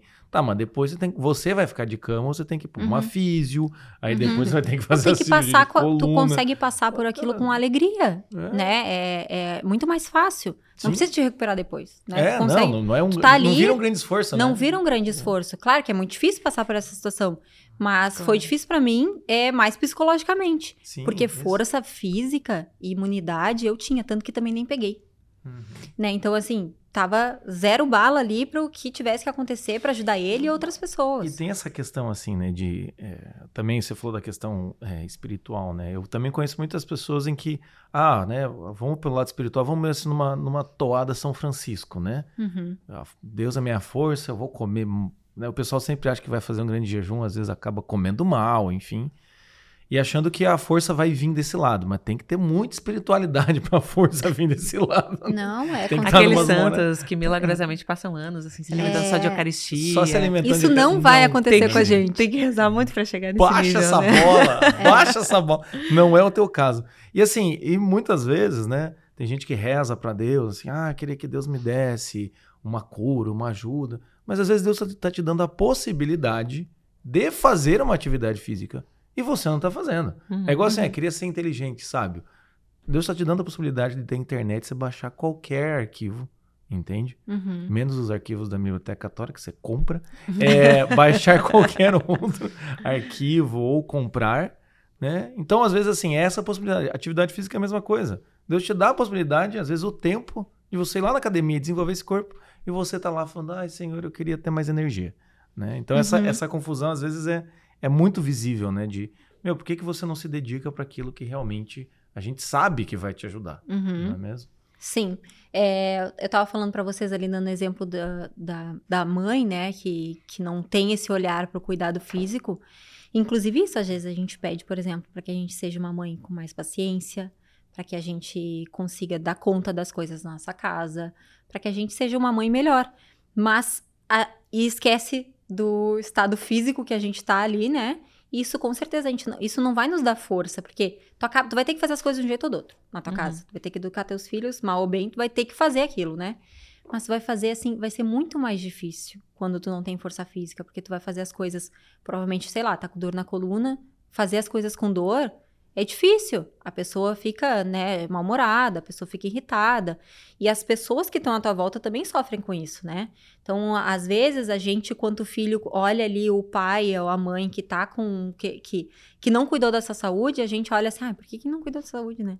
Agora não consegue fazer as coisas, né? Agora eu tô vendo que ele tá sofrendo. Não queria que a minha mãe tivesse com dor. Eu não queria que a minha mãe tivesse assim. E às vezes a gente é pequeno e a gente é jovem, nosso pai e a nossa mãe já- ainda é jovem e a, e a mãe tá passando por situações assim, Uhum. que não tá pronta fisicamente pra atender a própria família Uhum. né? Porque achou que isso aí, acha que isso aí é vaidade. E não é. O resultado estético ali, de ter um, um, um corpo, um físico assim, atlético, só vai vir mesmo para quem se dedicar num formato assim de atleta, né? Uhum. Senão, o que a gente. O, o que vai acontecer com a gente é que a gente vai ter força, imunidade, saúde. E a gente vai ter que treinar e comer bem cada vez mais, porque todos os dias a gente tá se deteriorando, todos os dias a gente tá envelhecendo. E a tendência é que a, a nossa massa muscular cada vez mais a gente vai perdendo, assim como o nosso colágeno, enfim. Então a, Uhum. a gente tem que, daqui pra frente, pensar em treinar muito mais. Uhum. Pensar em cuidar muito mais, para que a gente tenha uma qualidade de vida muito melhor, né? Uhum. E que não necessariamente vai ser musculação, digamos, né? As pessoas É. têm tantas possibilidades. Eu assim, sou, é que eu sou assim, tanta- eu falo da musculação porque eu sou super. Ai, musculação, porque pra mim foi por onde eu comecei, é, Claro. faz parte da minha caminhada. Eu acho que de um jeito ou do outro, as pessoas elas têm que passar pela musculação, fazer outra coisa também, mas é que a gente precisa da construção da massa muscular Uhum. e que as outras, os outros, as outras modalidades elas não têm aquela questão da repetição, né, das, das- da, da periodização do treino, então a, que a gente tem dentro da musculação. Então a gente constrói músculo também, mas a gente meio que dá manutenção, por exemplo, do músculo no Pilates Uhum. e a gente con- constrói dentro da Uhum, sala de uhum. musculação e que pode ser feito em casa também. né? eu, eu treinei muito em casa quando estava tudo fechado. Uhum. Então a gente É tinha possível. É possível treinar em casa. É muito Não possível. um- não é um mito. Não é um mito. É, é, dá pra ter, dá para comprar hoje na internet algumas coisas, né? Mas a gente Uhum. pode adaptar com mochila, com garrafão d'água, essas coisas. Eu tinha da época da academia duas anilhas de 15 quilos, uma barra, tinha uns halteres, umas coisinhas lá. Então eu me virei com aquilo. Inclusive eu treinei com meus filhos. Eu fazia, eu mostrava lá pras gurias na internet, né? Eu botava, tipo, o Davi, eu tinha uns 35 quilos, eu acho, na época. Então eu botava o Davi na pelve, assim, pra fazer elevação pélvica. Uhum. Aí depois que eu vi que tava fácil com o Davi, a Duda tinha lá seus 50 e poucos. Eu, filha, senta aqui na pelve da mãe, né, que nem indiozinho. Ela sentava e eu fazia exercício com ela. E botava o Davi na cacunda e fazia agachamento com ele. Então virava até uma coisa assim, uma brincadeira naquela época, todo mundo trancafiado dentro de casa, né? Claro. Foi até engraçado, foi legal fazer tudo isso. Mas o exercício físico, ele é, assim, muito importante. Mas não tanto quanto a, dieta. Eu, quer dizer, os dois têm que caminhar junto. Mas, às vezes, quando a pessoa está buscando emagrecimento ou uma vida mais saudável, é, tá buscando ter uma qualidade, uma performance melhor no seu dia a dia, tem muitas pessoas que só se inscrevem numa academia ou só começam a fazer caminhada e esquecem da alimentação. Uhum. Mas o, o, o, o mais importante é a alimentação. É porque dá uma, dá uma impressão de que assim, ah, eu vou fazer essa coisa ruim, que é a atividade física, mas eu não vou Depois mexer eu vou poder naquilo. comer tudo que é, eu daí quero. não vou poder mexer, não preciso mexer naquilo que me dá prazer, né? Então, a, a- É, exatamente. Tem que fazer os dois juntos, Tem né? que fazer é os a dois win, juntos, Né? Ou é. vai ou vai, né? Ou vai ou vai. E uma coisa vai puxando a outra. Como uma ruim, né? Um abismo, outro abismo. também uma coisa boa vai puxando a outra. Então, às vezes a pessoa não vai conseguir mesmo de começo. É, Marta, por onde começar, né? A pessoa vai começar fazendo tudo. Não é assim, cada um vai ter ali a sua caminhada, mas a gente precisa Uhum. começar por algum lugar. Às vezes tu começa se alimentando bem e aquilo vai te dar um ânimo, vai te dar a força que tu estava precisando para que tu tenha disposição para ir na academia. Então começa a comer bem e daqui a pouco tu quer, não ainda não tem o tempo, aí tu começa a organizar tuas refeições. Aí agora tu tem o tempo, tu tem a alimentação, aí tu consegue encaixar aquilo. Nem que seja uma vez na semana, o importante é começar. Né? Eu treinei por muitos anos naquela época, só duas vezes na semana. Mas sim, Uhum. muitos anos. Hoje ainda é assim. Eu vou duas vezes na semana só na academia e os outros dias eu treino na minha casa. Eu é, é, a é a maneira que funciona pra mim. Então a gente tem que buscar uma maneira que a gente consiga encaixar aquilo. to- Tem gente que bota assim, eu tenho que ir na academia. Ah, mas tu vai conseguir ir na academia? Porque não adianta, porque Uhum. Tem daí é outra, frus- é outra frustração, né? Tem dinheiro pra pagar? Tem como ir? Alguém vai ficar com as crianças quando tu vai? É um problema?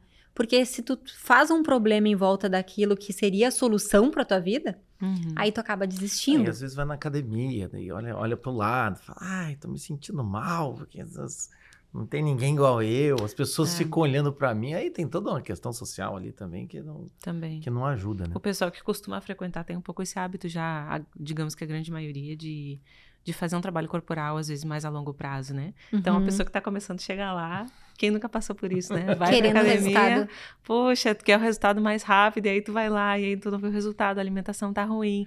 Olha pro lado, tem o pessoal assim que já é mais bodybuilder ali perto, já tá mais, né, mais sarado, mais bonito. E realmente pode mexer no psicológico e dar uma desanimada, né? É, E essa é uma coisa, Marta, que eu queria que tu comentasse até agora é, pra gente, porque talvez o pessoal que tá nos escutando aí tá, né, pode estar pensando assim, bah, mas a minha vida, olha só como tá a minha alimentação, olha só como é que tá meu corpo, exercício físico tá ruim, e agora é muita coisa, não vou conseguir dar conta de começar tudo. Então, um pouco a gente já, já pincelou, assim, mas queria que tu comentasse um pouquinho isso, assim, pra quem tá escutando, né? Por onde que a gente pode dar os primeiros passos? Por onde que uma pessoa que pensou, não, chega, eu vou, eu vou me cuidar, vou cuidar do meu corpo para servir melhor, para servir mais a Deus, aos meus, enfim. Por onde que eu posso começar tudo isso, assim? Certo. Eu penso que uma das coisas mais importantes é, o, é por onde começar seria dormir. Eu sei que às vezes, né, para algumas mães a gente não tem essa possibilidade ali nos primeiros meses da, dos bebês. Pô, mas isso é fácil, então. Não, Já começamos bem! não, mas não é dormir qualquer hora e dormir até tarde. Eu digo Aham. assim, né, dormir assim dentro do que a gente é, estuda também dentro do Ayurveda, né, que a gente tem o ciclo circadiano, que a gente precisa dormir cedo, Uhum. dormir bem, para que a gente acorde bem, né? Isso também, dormir, não dormir direito, altera alguns hormônios que vai fazer com que a gente durante o dia sinta mais vontade de comer coisas que sejam assim, mais gordurosas, açúcar, carboidratos. Então a gente dormir bem, né? Começar a, a organizar a rotina por aí. E o segundo passo, e também muito importante, seria organizar as refeições. Por quê? É fato que a gente, a gente come, a gente come todos os dias, né? Isso é certo. A gente vai comer todos os dias, a gente vai sentir fome todos os dias, a gente sabe que a gente vai ter que comer. Então, começar a tentar ensaiar a semana. Como é a minha vida? Como é a minha semana? Ensaiar a semana eu chamo de o que vai acontecer nos próximos dias, né? Amanhã o que, que eu vou comer? Eu não posso simplesmente achar que as coisas vão acontecer, que eu vou conseguir ter um bom resultado, sem pensar Uhum. né? Sem me antecipar. Então eu preciso olhar como vai ser meu dia para pensar, bom, amanhã eu tenho que comer. Eu tenho isso em casa, que seria outra coisa, né? Não ter mais em casa aqueles ingredientes que não fazem parte desse novo estilo de vida que tu deseja. Então, se tu deseja ter um, um estilo de vida mais saudável, não tem por que tu ter mais bolachinha em casa. Não tem mais por que tu ter o refrigerante em casa. Não aquele, compra. aquele leite condensado guardado. É. É, que nem aquela piadinha dos pais, né? Tipo, chega lá no médico, ah, o meu filho, o meu filho só quer comer salgadinho e bolacha recheada. Né, O filho tem, sei lá, cinco anos, né? E aí o médico pergunta, tá, mas e quem compra o salgadinho e a Não, bolacha Eu recheada? falo muito isso também. Não é ele, certamente, Eu né? falo muito isso sobre a alimentação saudável é, das crianças, né? Quando a gente tá com uma criança acima do peso, a responsabilidade que os pais têm, né? Porque a Ah, criança não tem poder de compra. A criança não vai no mercado. A criança não escolhe. É, ju é judiação, né? Falar assim, ah, a criança aqui quer. Não, é tu que compra. É Uhum. tu que tá é irresponsável, é tu que tá errando. Ela coisa viu no armário, como que ela não vai querer, né? É. Ela ainda não Ou tem essa tela, né? consciência. Ou tela, assim, tipo, ai, meu filho não sai do celular, mas quem deu o celular na mão da criança? Pois é. Entendeu? Quem paga essa internet? É. Né? É mais ou menos isso. É. Mas se- seria assim, não tem casos, ingredientes que não estão mais de acordo com o novo estilo de vida que tu tá desejando.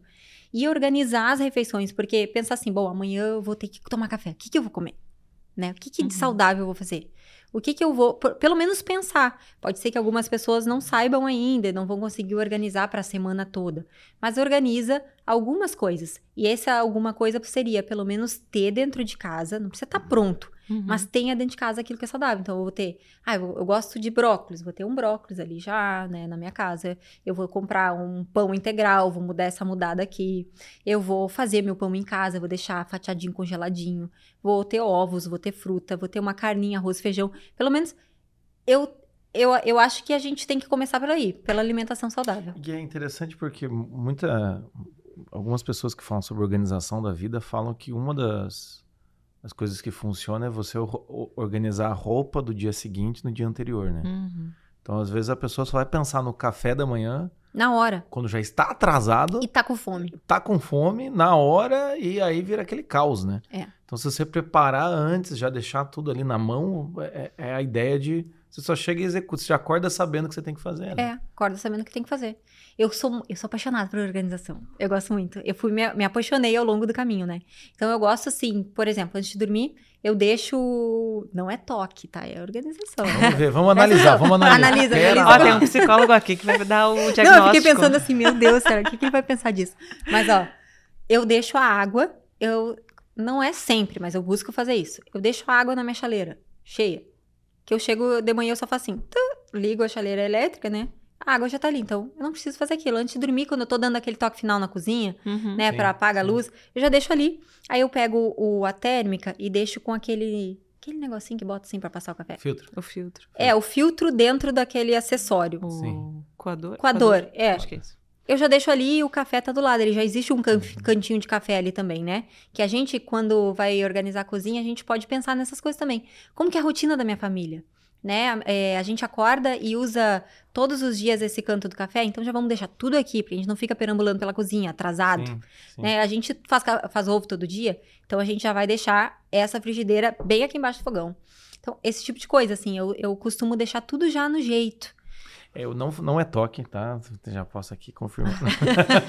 eu, tenho, eu, tenho um amigo, eu tenho um amigo que ele otimizou com a Alexa dele, a, a casa dele, então, o que acontece? Quando ele Chique. fala Alexa, café, já tá tudo pronto. Não brinca. A Alexa liga lá a tomada. da- Eu não entendo nada, eu sou psicólogo, né? Eu sou de humanas.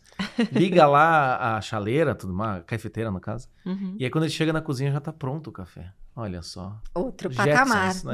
Não, outro Usar patamar. a outro tecnologia nível. a nosso favor, A nosso né? favor. Legal, Por né? que não? Por né? que não? Bem, Marta, falamos então de primeiros, né? Primeiros passos, como começar com essa vida saudável.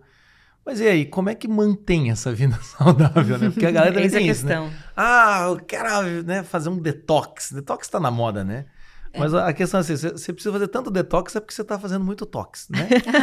Péssimo isso, mas ficou, ficou educativo. É tanto detox, né? Mas como não ter uma, uma vida, então, in- intoxicada? Como não ter... Como manter essa questão saudável? Como é que foi? Como manter um- a, a constância, a nesse- constância, desses hábitos, né? exatamente. Então, como eu tava falando pra vocês, a gente começa pequeno, né? Ali com pequenos hábitos que começam a nos puxar para outros bons hábitos também. Mas eu acho que o que é mais importante para que a gente tenha constância é a gente tomar aquilo como isso faz parte da minha vida e eu não vou desistir, mas sei que vou cair. Então, o- as pessoas às vezes fazem muito drama. Eu vejo isso lá pelo Instagram, lá, a mulherada principalmente, assim, nossa, faz um drama sem fim porque aí comeu alguma coisa que tava fora. E aí ela pega aquela situação que comeu algo que tava fora e ela para destruir tudo, Uhum. né? Sim. Não Já sei que é se- taquevá. Já né? que tá que vá, é isso. Então assim, não, tá tudo bem. Eu, né, saí fora aqui, mas eu vou voltar a fazer o que eu tava fazendo. E na verdade planejar é, uma coisa que eu gosto pra Constância também é a gente planejar aquilo que a gente vai comer de tranqueira. E cuidar para queimar o cartucho, eu chamo assim, com aquilo que vale a pena. Então, com coisas novas que a gente quer provar, ou com sagu da nossa avó, com pudim da nossa avó. Então, coisas que a gente sabe que a gente gosta e que vale a pena, né, sair da, da dessa vida saudável para estar tá comendo aquilo lá. Claro. Então, no dia. Ocasiões especiais. Ocasiões especiais. Então, porque a gente não precisa pensar na vida saudável como algo que a gente agora é escravo. Uhum. Ah, mas então vocês não comem nunca mais doce. É que, na verdade, também, é, é, é isso é, só, é o que eu escuto das pessoas, né? Ah, mas vocês não comem mais doce? Não, a gente come. Mas a gente come quando a gente quer comer. Eu não Uhum. preciso comer todos os dias. Uhum. Eu vou comer quando eu quero comer. Então eu não preciso, por exemplo, estar aqui junto com vocês e alguém coloca uma cuca aqui. E eu adoro cuca. Mas eu, sei lá, nem sei de onde vem essa cuca, não sei se essa cuca é muito boa, não é a cuca da minha avó. Sei lá, acho que não vale a pena hoje, né? Tal dia da se- segunda-feira, eu não vou comer Eu essa provo, cuca agora. Eu provo, pode deixar que eu provo. Mas, mas entende? Então eu, eu escolho Sim. mais. Então, ah, quem sabe eu vou fazer assim: não vou comer doce hoje, vou tocar ficha no meu dia. Domingo, eu vou sair com meu marido, a gente com as crianças, a gente vai fazer um churrasco. Aí eu vou fazer um doce, vou comprar um pote de sorvete, vai ter a cuca da minha avó. Aí eu vou comer uma cuca com doce de leite e um, uma- um sorvete. Come aquela sobremesa e tu come ela devagarinho, aproveita e deu, né? Toca a vida. Então eu acho que as pessoas queimam um cartucho todos os dias. E isso vai virando aquela bola de neve. Quando vê, tu tá abrindo essa brecha para todos os dias comer um docinho. Uhum. Tu vai viciando ali o teu paladar, aí a pessoa não consegue mais comer nada sem açúcar. Tudo tá sem gosto, porque toda hora que ela come tem realçador de sabor, tem Uhum, açúcar demais. Então, para que a gente mantenha a constância, é saber que, não, saber que eu vou me programar, que eu vou cair de vez em quando, mas não fazer disso um drama sem fim, né? É, o, o- todo almoço não é ocasião especial, tá, gente? Vamos- É, Não, só como doce ocasiões especiais, almoço e janta. não, mas é, é- Porque senão você acaba fazendo meio que assim, ah, como um pouco de salada, né? E um, e- e um pouco de doce, né? Um pouco de droga, um pouco de salada, é né? um pouco de droga. e daí, assim, não sai do. Não tem resultado, não tem né? resultados. Porque tem que ter o resultado, porque também não adianta a pessoa estar lá na, na dieta, atividade física e não ter resultado nenhum.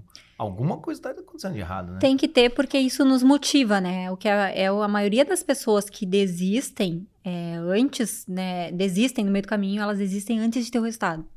Porque a partir do momento que a pessoa, a gente já viu isso várias vezes em- no Instagram, em programas de TV, né? Muitas pessoas, elas, Uhum. quando elas começam a observar, opa, mas deu, agora eu tô emagrecendo, agora eu tô dormindo melhor, eu tô me sentindo mais disposto, não vou, eu não vou comer essa cuca. Porque isso aqui pode estragar isso que eu tô sentindo, e é tão bom isso que eu tô sentindo. E a gente vai adquirindo uma certa fortaleza, né? Tipo, olha só que, que interessante. Antes eu não controlava aquilo que eu mesma coloco para dentro do meu corpo. Agora eu me sinto forte porque eu consigo fazer escolhas. Eu consigo dizer esse não. Eu Uhum. consigo, né? É, tudo isso passa, né? São muitas coisas que estão por trás de quando a gente fala de um físico forte, de emagrecimento. A gente vai forjando o nosso próprio caráter, né? A forma que a gente vai lidar com várias coisas. É, inclusive, esses dias a gente estava conversando lá, eu e o Davi, e as crianças e outras crianças lá. A gente estava falando sobre um livro, que agora eu não me lembro o nome, eu deveria lembrar. E a gente estava falando sobre um livro que fala sobre a constância e a Uhum. temperança. E dentro desse livro eles estavam falando, inclusive, o quanto a, a, a gula, né? E essas questões com o descontrole da alimentação, elas nos prejudicam até na castidade ali para os jovens Sim. Né? Então é, é, é importante a gente saber é, controlar aquilo que a gente vai comer, porque através disso a gente vai controlar e vai é, respeitar outras coisas dentro da nossa vida e da nossa rotina, né? É, o, o conselho dos Perfeito. padres do deserto é com problema com castidade, você faz jejum. Jejum, Você controla seu corpo e o problema da castidade é controle corporal. Exatamente. entende? Então é, é- essa relação tá muito próxima mesmo. Né? porque Sim, a pessoa está buscando o prazer prazeres. através né, da alimentação o tempo todo, o dia todo, ela vai acabar cedendo em outras, outros setores ali da vida dela É, também. Muita, muita gente faz analogias entre relação sexual e alimentação, não é por nada, né? Porque verdade. tem uma relação ali de, de consumo, né? E falando sobre esse lado espiritual, você levantou a bola, falou da questão da conversão, e a gente queria que você falasse um pouquinho como que foi pra você, que é recente, como é que foi Uhum. essa... Porque você, como você disse, né? Parece que teve um caminho que você conseguiu integrar a alimentação, a atividade física, e de repente vem uma questão da conversão. Como é que foi pra você? Por que, que eu disse que foi para mim os primeiros passos a alimentação saudável e a, e a, e a atividade física? Porque eu penso, olhando para o meu passado, que provavelmente se alguém me falasse da fé é, sobre Deus naquela época que eu tava com a minha rotina toda em desordem, uma mãe preguiçosa, uma mãe que não tinha um olhar para a família, né, para a vocação, enfim, aquilo ia passar batido. Mas quando eu vim já forjando toda essa questão da minha alimentação, da preguiça, a da constância, de fazer as coisas dentro de casa, de olhar mais para minha família, de ser uma mãe melhor, uma esposa melhor, quando eu ouvi falar sobre a fé, sobre Deus, eu já estava com essa construção na minha vida. Então, uhum. era como, não, é isso agora que me falta, é disso que eu preciso. Como aconteceu, né, a minha conversão, olha só que engraçado. Sempre acreditei em Deus, mas eu era aquela pessoa assim, eu acredito em Deus. Tá, e o que mais? Mais nada, né? nunca vai na, numa igreja, nunca pisou numa igreja. É, na verdade, pisei, assim, lá quando eu era bem pequena, eu fui algumas vezes, né, ia os finais, meus pais são separados. E meu pai é adventista, e é, eu ia na igreja às vezes com ele lá, né? Que chama culto, mas ela era pequena.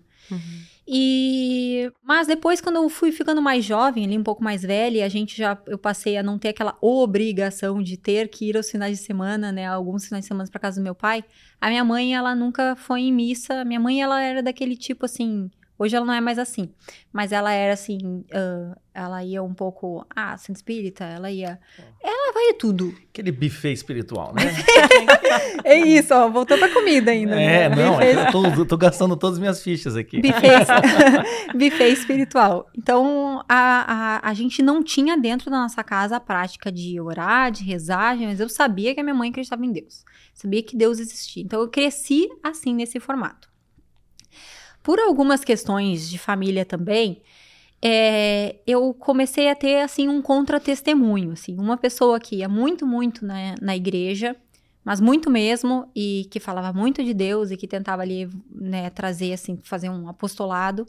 Mas essa pessoa, ela era, assim, bem ruim para muitas pessoas, outras pessoas. Então, fazia, assim, para mim, um contra-testemunho. Eu olhava, assim, jovem, pensava assim, mas como que essa pessoa tá aqui, né, querendo que as outras pessoas sigam isso, se ela faz um inferno na vida das outras pessoas, se ela é tão ruim para tantas pessoas, se ela não é mau caráter. Então, assim, aquilo me afastou mais ainda. Fiquei mais... Parece que toda família tem, tem um exemplo, né? Do, hum, da hum. pessoa, assim. Do é, contra-testemunho. Do contra-testemunho, assim, né? O cara vai muito na igreja, é a pior pessoa da família, às vezes. Então, essa pessoa falava, assim, sobre a fé a fé. E eu pensava assim, mas que fé, né? Olha o tipo de vida que tu vive, olha o mal que tu tá fazendo. Uhum. Então, pensava assim, jovem, né? Então, morreu aí a história de Deus, eu nunca mais uh, ouvi falar em igreja nem nada. E casei, enfim, não casei na igreja, não era algo, não entendia sobre né, os sacramentos, enfim. Eu, eu sei que ali no final de 2019 eu já tinha passado por toda essa mudança, né, mais ou menos uns sete anos ali que já tinha mudado a minha vida física, né? Eu já era mais forte, não sou eu era forte antes, agora eu não sou. Eu era bem forte assim, eu levava mais a sério ainda a academia. Meu marido também, as coisas indo bem, então toda essa parte de alimentação já estava organizada na nossa vida. Eu no Instagram é, eu estava assistindo alguém, que agora não me lembro quem, que indicou o perfil do Ítalo Marcilli. E eu comecei a seguir ele. E aquilo, para mim, é, até então o meu perfil era fechado, eu não seguia muitas pessoas. Nesse momento, eu comecei, através dele, também seguir outras pessoas católicas. E aquilo, para mim, foi assim um abrir de uma outra realidade, né? Pessoas que gostavam de ter filhos. Primeira coisa, foi o que me chamou a uhum. atenção. Uhum. Porque eu vim de um lugar onde ter filhos, né, depois que eles nascem, é tudo muito bonitinho, eu gostei, legal e tal. Mas antes, assim, uh, o que eu sempre escutei foi assim: Ai, não vai ter filho agora, né? Casou? Uhum. Não vai ter filho. Aproveita a tua vida. Aproveita né? assim, o casamento. Né? Aproveita o casamento. Porque filho é dinheiro, é muito gasto, é muito isso. Então, o filho é aquele peso, aquele fardo. Eu fui, é, eu não vou dizer educada, que a minha mãe depois escuta assim, tu estava lá falando mal de mim. Não, não, é que a minha mãe também é, não teve ferramentas, né, na educação Sim. dela. Então é uma Sim. coisa que vai passando de geração para geração. E, e, foi uma geração foi, formada, formada por pra, esse pensamento, pra, né? por esse pensamento. Então, eu tive esse pensamento também, né? Então eu eu tanto tive esse pensamento que eu tive, olha só, eu vou contar isso para vocês. Eu tive esse pensamento que eu tive a Duda aos 19, mas eu tomava anticoncepcional. Algo uhum. eu fiz errado, eu engravidei. Ou certo, né? É, né? na, época, é, eu fiz muito certo, né? Graças a Deus. E depois que a Duda nasceu, eu pensava assim, meu Deus, eu tenho que viver, né? eu tenho que cuidar da minha vida, eu tenho que trabalhar, eu tenho que. Nananã, eu não posso mais ter filho. Eu vou ter um DIL. E aí eu botei um DIL e fiquei com aquele DIL, né? Eu sei que mais tarde à frente eu resolvi trocar aquele DIL. Aconteceu uma coisa muito curiosa, olha o que aconteceu comigo. Eu resolvi trocar o DIL que eu tava por um outro tipo de DIL. Mas eu, porque eu tinha que ter aquela proteção. Na minha cabeça não podia ter filho mais. Eu fiz um exame de sangue que elas que a médica pede para ver se a gente tá grávida ou não. Tu faz uma bateriazinha ali, algumas coisas que tu faz para poder passar pelo procedimento de colocar o DIU. Eu fiz e o meu exame de sangue, eu tenho lá tudo documentado. Eu tá lá dizendo que eu não estava grávida, né? Negativo, não estava grávida. Aí o, o, a colocação do DIU ia ser uns 3, 4 dias depois. Eu fui lá para colocar o DIU com a certeza de que eu não estava grávida né? Recém tinha tirado, né? Poucas semanas eu tinha estava sem ele e tal. Coloquei o DIU e na semana que eu coloquei o DIU, ah, um, dois dias depois que eu coloquei o DIU, comecei a passar muito mal. A ter umas cólicas muito forte, muita cólica. Tava no trabalho passando muito mal, assim, o meu marido a gente trabalha junto e eu, meu Deus, me leva pro hospital, eu não tô aguentando. Ele me levou pro hospital ali em Santa Casa, aqui em Porto Alegre, fui ali e e a única coisa que eu tinha para falar que eu tinha feito diferente da minha vida é que eu tinha colocado um DIU há poucos dias. Então, uma das coisas que eles me encaminharam, além de dar remédio na veia para dor, assim, eu tomei quase que uma morfina ali, né? E fizeram uma eco, que na hora eu nem vi. Eu sei que depois eu tava aguardando com medicação e a pessoa que entra ali no quarto tá com a minha eco na mão e me fala que eu tô grávida. Eu não tava entendendo o que tava acontecendo, porque eu pensei, na minha cabeça eu digo, eu recém fiz um teste, eu não tava grávida.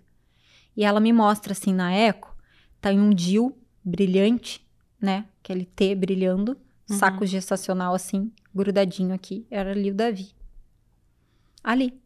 E aí, ela disse assim: Olha, se a gente tirar o DIL, é bem provável que tu vai perder esse bebê. Ou tu pode ter uma gestação de risco. E aí depois, né, isso a gente vê, vai vendo a evolução e tal. E aí a minha cabeça era tão virada que eu disse assim: não, então vamos tirar o Dil. Nem via aquilo como uma vida. Uhum. E aí ela disse: olha, se tirar o Dil, vai ter uma contração uterina e provavelmente vai sair saquinho gestacional aqui. Que é assim que ela chamou, o Davi. E aí eu pedi pra tirar o Dil. E no outro dia, é, não lembro assim, sabe? No outro dia, não lembro exatamente, mas eu tinha que fazer a eco para ver se tava tudo bem. Que o tudo bem seria, segundo a médica, né? Que os médicos também vou te contar, né? Maioria, alguns, é, é que daí teria saído tanto o DIU, né? Quanto o saco gestacional e tinha parado a minha dor. Uhum. E o Davi tava lá. Então, mesmo com tudo que aconteceu, primeiro que provavelmente, pelo que eu entendi, é, naquele momento, por algum motivo, não apareceu que eu tava grávida naquele teste de sangue. É como se eu estivesse engravidando. Uhum. Entende? A, até que aparecesse no meu uhum. sangue. Então, eu coloquei o DIU grávida. Uhum. E eu tirei o DIU. E grávida o Davi ficou lá. Que coisa maravilhosa. Que milagre, né? Um milagre. Um milagre. Um milagre. Então, o Davi ficou lá e foi assim que eu. E, só que mesmo com. Olha só. Mesmo com tudo isso que aconteceu, eu ainda não tinha. Não, não tinha nada que fiz, tivesse ainda tocado em mim que eu tivesse mudado a minha forma de pensar, a minha mentalidade, o jeito de. a forma de viver. Então, a, né, amo, amava ter aqueles dois filhos, mas eu ainda tinha aquele pensamento de que não é como se não fosse certo ter mais filhos, né? Então, depois que o Davi nasceu, nasceu eu coloquei o dia de novo. Coloquei, porque não era mais para ter filho. Beleza, mas aí voltando lá, vocês sei que eu contei, né? Pra vocês terem uma ideia de como que era a vida. E aí, quando eu voltei, quando eu conheci o Ítalo e acabei conhecendo todas essas famílias que tinham filho, como aquilo me chamou atenção, né? Como aquilo me chamou atenção, assim, pela coragem daqueles pais e o jeito que eles viviam, como, mas que entrega, isso eu nunca tinha visto. Tipo assim, eu nunca tinha visto no meio que eu vivia, nunca tinha visto aquilo nem na internet, porque eu não seguia essas pessoas. Uhum. Então, eu nunca tinha visto assim, nossa, com eles, eles têm uma família, né? Uhum. Eles têm uma família, olha só, eles têm esses filhos. Essa mãe, se, essa mãe não pensa, é, é, pensa nos filhos. Ela não tá sendo egoísta. Então, todas aquelas coisas começaram a me tocar, comecei a acompanhar essas famílias. E, é, é, coincidentemente, todas elas eram católicas, elas acreditavam em Deus, elas iam na missa. E aí, um dia, eu tava fazendo algo. Ah, tá, daí lembrei. Aí, um dia, o Ítalo é, marcou de rezar um terço de madrugada. Isso deve fazer um ano e meio, eu acho, Sim. por aí, um ano e é. pouquinho. E ele marcou de rezar um terço de madrugada. E eu já eu tava pilhada naquilo, né? Sabe, eu quero isso pra minha vida também, porque através deles, através dessas famílias, eu pude ter diferente daquele contra-testemunho, eu senti assim, que a fé não era algo que estava solto no ar, como eu pensava antes. O uhum. que, que, é isso? Eu sentia que era uma coisa concreta, que era algo que, eu, que eles que era tocável, porque estava ali na vida deles. A fé estava ali naqueles filhos, naquele jeito que eles viviam, naquela forma que eles se entregavam, naquela doação entre o marido e a mulher, né, naquele querer servir, naquele querer viver. Eu entendi que aquilo ali era uma fé que eu podia tocar, que aquilo ali era fé. Então, eu, eu queria um pouco da vida deles para mim. Eu queria um pouco fazer o que eles estavam fazendo, né? Então, eles vão na missa e tal, e eu comecei a me interessar por aquilo. O Ítalo falou em rezar o, o terço, que era três horas da manhã. Eu acordei a Dudinha. A Dudinha, uh, eu tinha combinado com ela antes. E vamos rezar o terço? E a gente, tá, mas o que que é isso? Eu não tinha a mínima ideia. O que que é terço? Eu não sabia o que que era terço. Que Nem que quanto tempo durava, né? Não vamos tinha a mínima ideia. Eu não sabia o que que era. Mas eu tava lá para fazer. E aí eu rezei, daí o Ítalo explicou naquele dia o que era. Tinha muitas pessoas lá que nunca tinham rezado um terço. Tinham 10 mil pessoas naquela live de madrugada. Que loucura. E eu tava lá. E aí rezei o terço. Ele até rezou partes em latim, eu não tava entendendo absolutamente nada que ele tava dizendo. Aí realmente até... a gente não entende. É. apelou também. E apelou. não, e eu... E assim, é, eu, eu sei que não é só de, não, não é só sentimento, mas naquele momento, para mim, aquilo foi importante. Eu senti claro. né, algo assim que eu nunca tinha sentido, né? Rezando aquele terço com aquelas pessoas, eu a Duda, de madrugada. E aí, no outro dia, eu postei lá no Instagram, já tava com o Instagram aberto. E eu postei lá. Tava chorando até, né? É sanguíneo, chá chorar é assim. eu pra chorar, eu tava chorando, assim, gente, olha só, ontem eu rezei o terço, foi muito maravilhoso. Foi a primeira terço que eu rezei. Nossa, foi muito bom, assistam lá esse, essa live depois. E eu marquei o Ítalo. Aí o Ítalo me repostou. E nisso veio um monte de seguidores. E desses monte de seguidores, eu conheci uma mulher que o nome dela era Evelyn. Ela me chamou, é Evelyn, ela me chamou no, no direct e a gente começou a conversar muito. E ela era gaúcha, de Santa Maria, estuda, não, de ser Seubac, eu não me lembro o nome dela. Seuba. Seuba. Seuba. Uhum. Isso. E, mas estudou em Santa Maria e tudo, a gente várias coisas em comum. E ela, recente a ser convertida há pouco tempo também. E a gente começou a conversar todo, toda essa troca. E ela me apresentou, por exemplo, se eu não me engano, foi ela que me apresentou a minha biblioteca católica. Padre uh, Paulo Ricardo, uhum. é, doutor Saulo Barbosa. Assim ela foi. Ela foi, segue essa pessoa aqui que tu vai ajudar. Assina o Padre Paulo Ricardo. Minha biblioteca católica. Isso, isso aqui. Ela começou a me, me apresentar o mundo da missa e me explicar o que que era essas coisas. A gente fez amizade ali. E aí a Evelyn, no fim, a minha Dinda, né? Veio me batizar, ela que me apresentou todo esse mundo. Bom, então a Evelyn veio me batizar, veio lá de Santa Catarina, me batizou e ela que me apresentou muito desse mundo católico, né? E aí, depois do meu batismo, ela também botou assim, como madrinha, né, a pressão, assim, ela e outras pessoas, assim, que também já estavam me ajudando nessa caminhada. Bom, agora bora lá, né? Batizar o Davi. A gente se batizou no mesmo dia. Para vocês terem uma ideia, o Davi também não era batizado. Sim. Então, eu vivia tão fora, assim, de, de, da religião, de qualquer coisa, assim, de Deus na nossa vida, que eu tinha um filho já de 11 anos e pouco, que eu não tinha batizado, porque na minha cabeça isso era uma coisa errada. Ele tinha que escolher, quando ele crescesse, o que, que ele queria batizar e tal. Uhum. Nossa, ainda bem.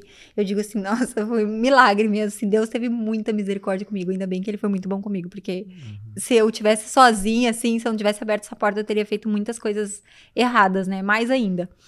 Então, é, a gente se batizou e a minha madrinha também me ajudou a, na, na questão de casar rápido, né? Então, uhum. Agora tá batizada, agora vamos lá, vamos buscar os outros sacramentos, vamos dar os outros passos. Então, foi muito emocionante também o meu casamento que foi só nós quatro.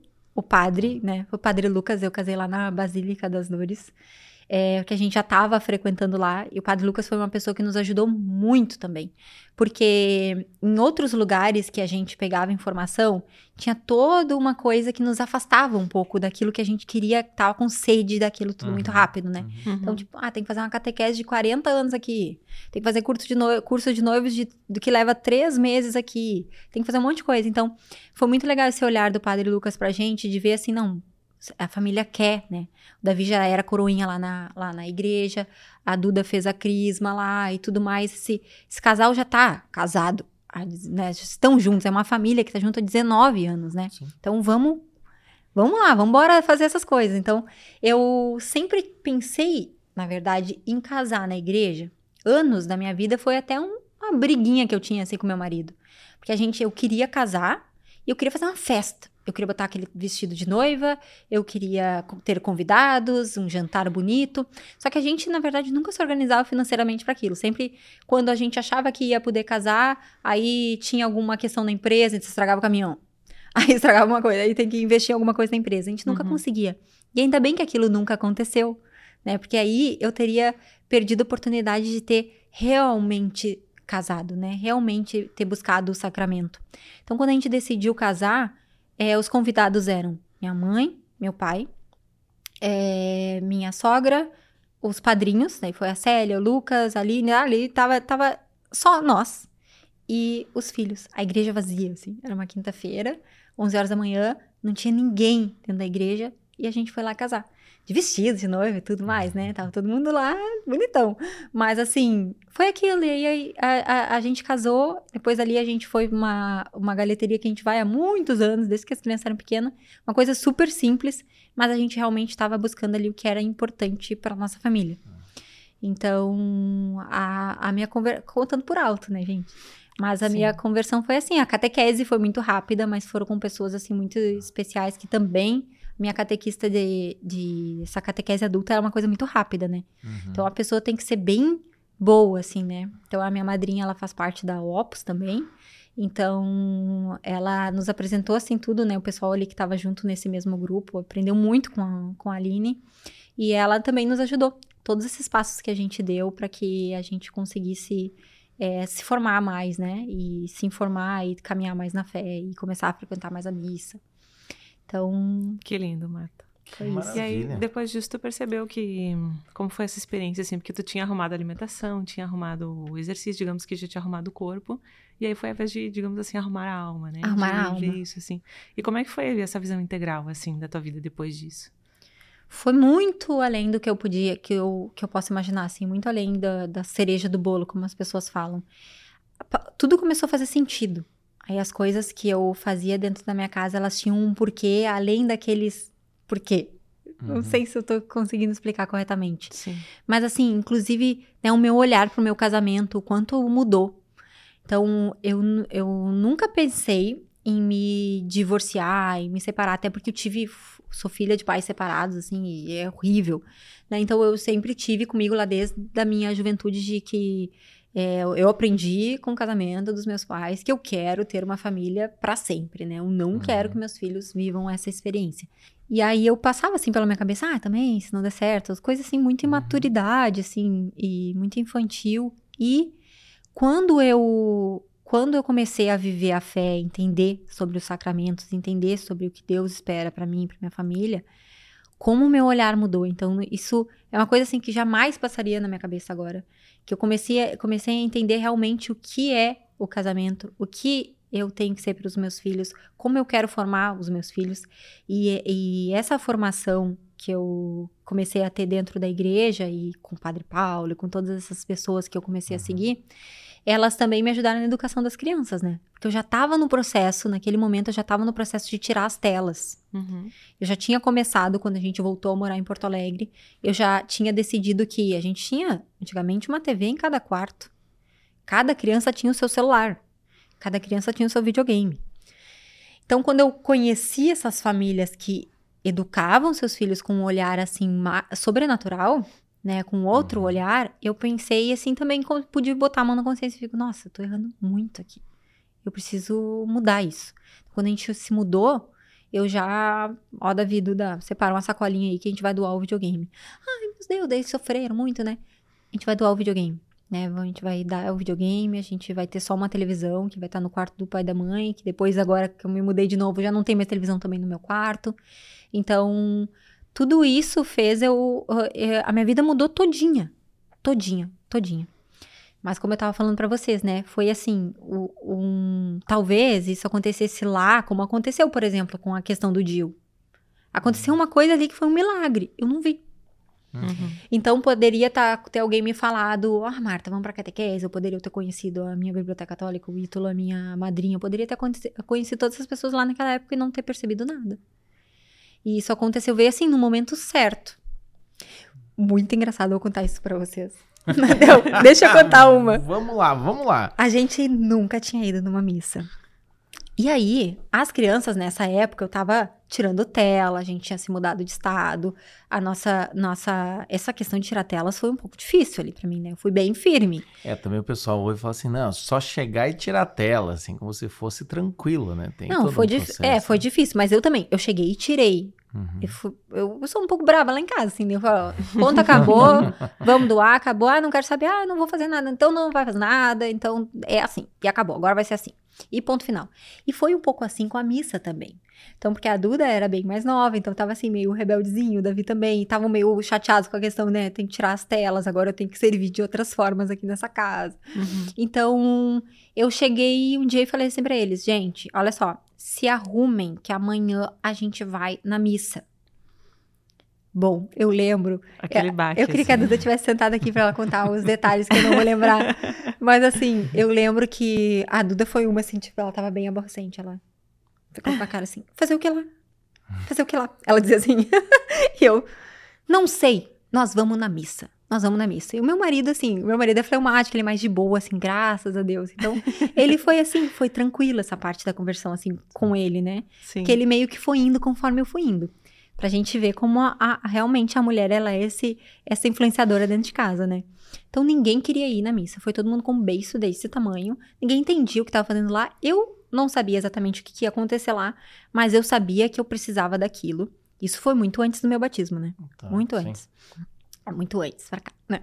Eu, fui, eu, não, eu, eu só sabia que eu queria ir lá, porque eu queria também ir na missa. Eu queria ver aquilo que o Padre Paulo estava falando, eu queria ver o que, que o Ítalo vê, eu queria ir. E a gente chegou lá e começou a missa. E chegou o momento que as pessoas se. Então a gente tava ali de macaco de imitação, a gente imitava o que estava acontecendo. Um clássico, um clássico. Clássico. Chegou um momento que as pessoas se ajoelharam. E só que a gente estava desatento para a forma que eles se ajoelharam. A gente ajoelhou como se a gente fosse assim, tipo ah, Buda, assim, tipo, sabe quando tu bota assim, a tu vai botar assim, o tipo o bumbum no calcanhar? Uhum. Tu ajoelha, a joelha meio que sentou no chão. E eu tava ajoelhada. Tava assim, nós quatro, né? Um do lado do outro. Todo mundo ajoelhado daquele jeito. Eu olhei pra todo mundo, todo, tava, tava todo mundo diferente, assim. Eu fiquei analisando, aí eu olhei pra gente. A gente tava daquele jeito. Aí eu cutuquei meu marido. Eu cutuquei as crianças, a gente começou a se olhar, a gente viu que a gente tava ajoelhado daquele jeito. Eu sei que a gente saiu de lá rindo muito, né? E não naquele dia especificamente, porque tava todo mundo ainda chateado de ter ido na missa. Mas depois que a gente entendeu, né? Uhum. É, a gente começou a lembrar, gente, lembra aquela vez que as primeiras vezes que a gente foi na missa, a gente se, a gente se sentava no chão como se fosse um Buda. Por isso que as pessoas nos olhavam meio estranho. E a gente não sabia por quê, a gente não sabia nada, assim. Foi uma coisa, assim, do zero mesmo pra gente. Não tinha nenhuma e- familiaridade. E é, e é interessante porque, até mesmo no meu caso, né? Família é sempre católica, assim, então tá dentro da rotina familiar, né? É, e é interessante ver esse olhar de fora e ver que vocês foram. é, vamos lá na missa fazer o quê? Não sei. Eu sei que a gente tem que ir lá. Né? A gente tem que ir. Porque tem, muita, tem muitas Uhum. pessoas que querem entender tudo para começar a fazer qualquer prática, né? Uhum. E tem outros que, né, cada um tem seus caminhos, mas no caso de vocês é tipo, vamos indo, vamos estar perto, né? Mais ou menos assim. eu- No quem- caminho eu te explico, é tipo ca- isso, assim, né? Vem comigo no Vem caminho, comigo. eu te explico. É. Daí o que acontece? É, vocês foram tentando localizar, é quase aquela coisa assim, né? Do, ah, quem, quem eu acho legal, quem eu gosto, meus amigos dizem que essa música é boa. Escuta aí. Eu não tô gostando. Escuta até o final, deve ser bom, né? Então tem, tem É. um pouco disso, né? E eu Tem. acho isso interessante, porque é um caminho também muito possível de se praticar, né? Que é a Sim. história de vocês. Aí depois as coisas foram. é, a gente um dia foi. Aí a gente ficou muito, com muita vontade de conhecer igrejas, né? Aquilo começou a chamar a atenção, assim, vamos conhecer a igreja. A gente ia nessa, a gente começou a ir numa que era bem próxima, cinco minutos da nossa casa. A gente começou a visitar a catedral, visitar aqui, visitar ali, todo lugar, se a gente viajava, a gente ia, ah, vamos pra Gramado, vamos na missa de lá. A gente começou a frequentar outras missas. Uhum. Aí um dia a gente foi na missa lá, na das Dores. Quando a gente tava saindo, é, o Padre Lucas tava na porta, assim, é uma, uma prática que ele tem ali, de ele sempre dá um tchauzinho pra todo mundo, conversa com cada pessoa que passa. E a gente passou por ali, né? Foi cumprimentar ele. A gente já tinha visto ele em algum podcast, coisas de TV, assim, já tinha visto ele, né? Tava ali, tipo, ah, vamos falar com o padre celebridade. então a gente foi falar com o padre Lucas. E o padre Lucas pegou, assim, tipo, no ombro do Davi, né? E falou assim: Ah, vem aí domingo que vem. É, vem ser meu coro... Eu não lembro exatamente as palavras, tipo, vem ser meu coroinha e vamos fazer um contrato. Tu é um jogador caro, hein? Vamos fazer um contrato. O Davi ficou super animado com aquilo, né? E foi naquela semana pesquisar o que, que era ser coroinha e tal. Na outra semana, ele que a gente foi na missa, a gente decidiu ir na das dores de novo. E aí o Davi foi coroinha. E foi apresentado lá na frente padre, pelo padre Lucas, né? Foi, tipo, recebido, ó, novo coroinha e tal. O Davi fez amizades com outros meninos lá. Que ele tava, assim, é, naquele momento sem amigos, né? Tava, Uhum. e, inclusive, buscando novas amizades que também seguissem esse mesmo caminho.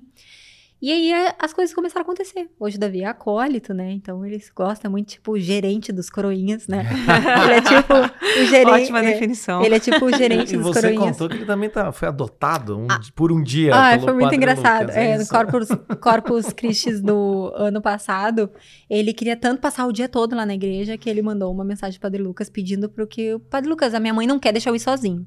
Agora, se o senhor me cuidar, se o senhor me adotar por um dia, eu quero passar o dia todo aí, eu quero ajudar em tudo. Eles iam fazer o tapete e tal, N coisas lá que eles estavam fazendo. Uhum. Claro. Então ele queria participar de tudo. E o Padre Lucas topou, não sei se ele não se arrependeu. Depois, Agora é mas tarde. Agora é tarde. Queria fazer o contrato, agora É. fez. É, mas assim, então hoje a gente participa de muitas coisas lá, a gente que tem amizades dentro da igreja. Nossas amizades também mudaram, Sim, Né?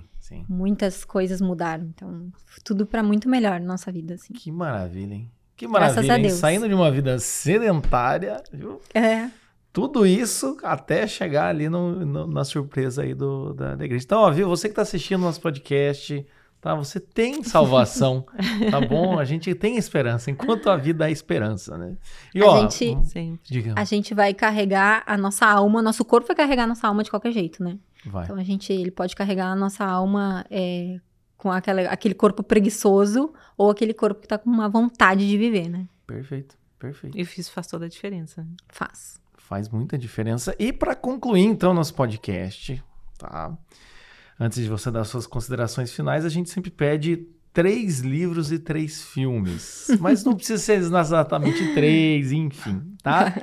Indicações de, de coisas que você gosta de, de ler, que você gostou, né? Tanto de filmes como livros, tanto de livros como filmes, e pode ser também seriado, enfim, qualquer coisa do gênero. Acabei de lembrar, é, e lembrei mais porque eu tô aqui também. Eu vi. Eu vi aquela ida do Padre Lucas Hum, é, com a Lumine, né? Pra Terra Santa. É. É, a gente a viu. Via eu- Sacra. via sacra. Nossa, aquilo lá foi uma coisa que me marcou muito, agora acabei de lembrar. Eu não sou muito.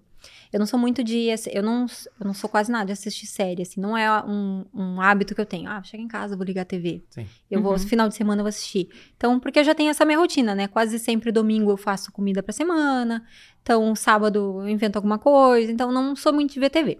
Então, não sei, assim, filmes, filmes pra indicar. Uhum. Mas esse eu indicaria porque foi pra quem, inclusive eu converti há pouco tempo, foi muito importante ver tudo aquilo. Nunca tinha visto, foi a Uhum. primeira vez que eu vi e gostei de ver com o Padre Lucas junto lá, né, entender tudo e tá um pouco lá junto, foi eu gostei bastante.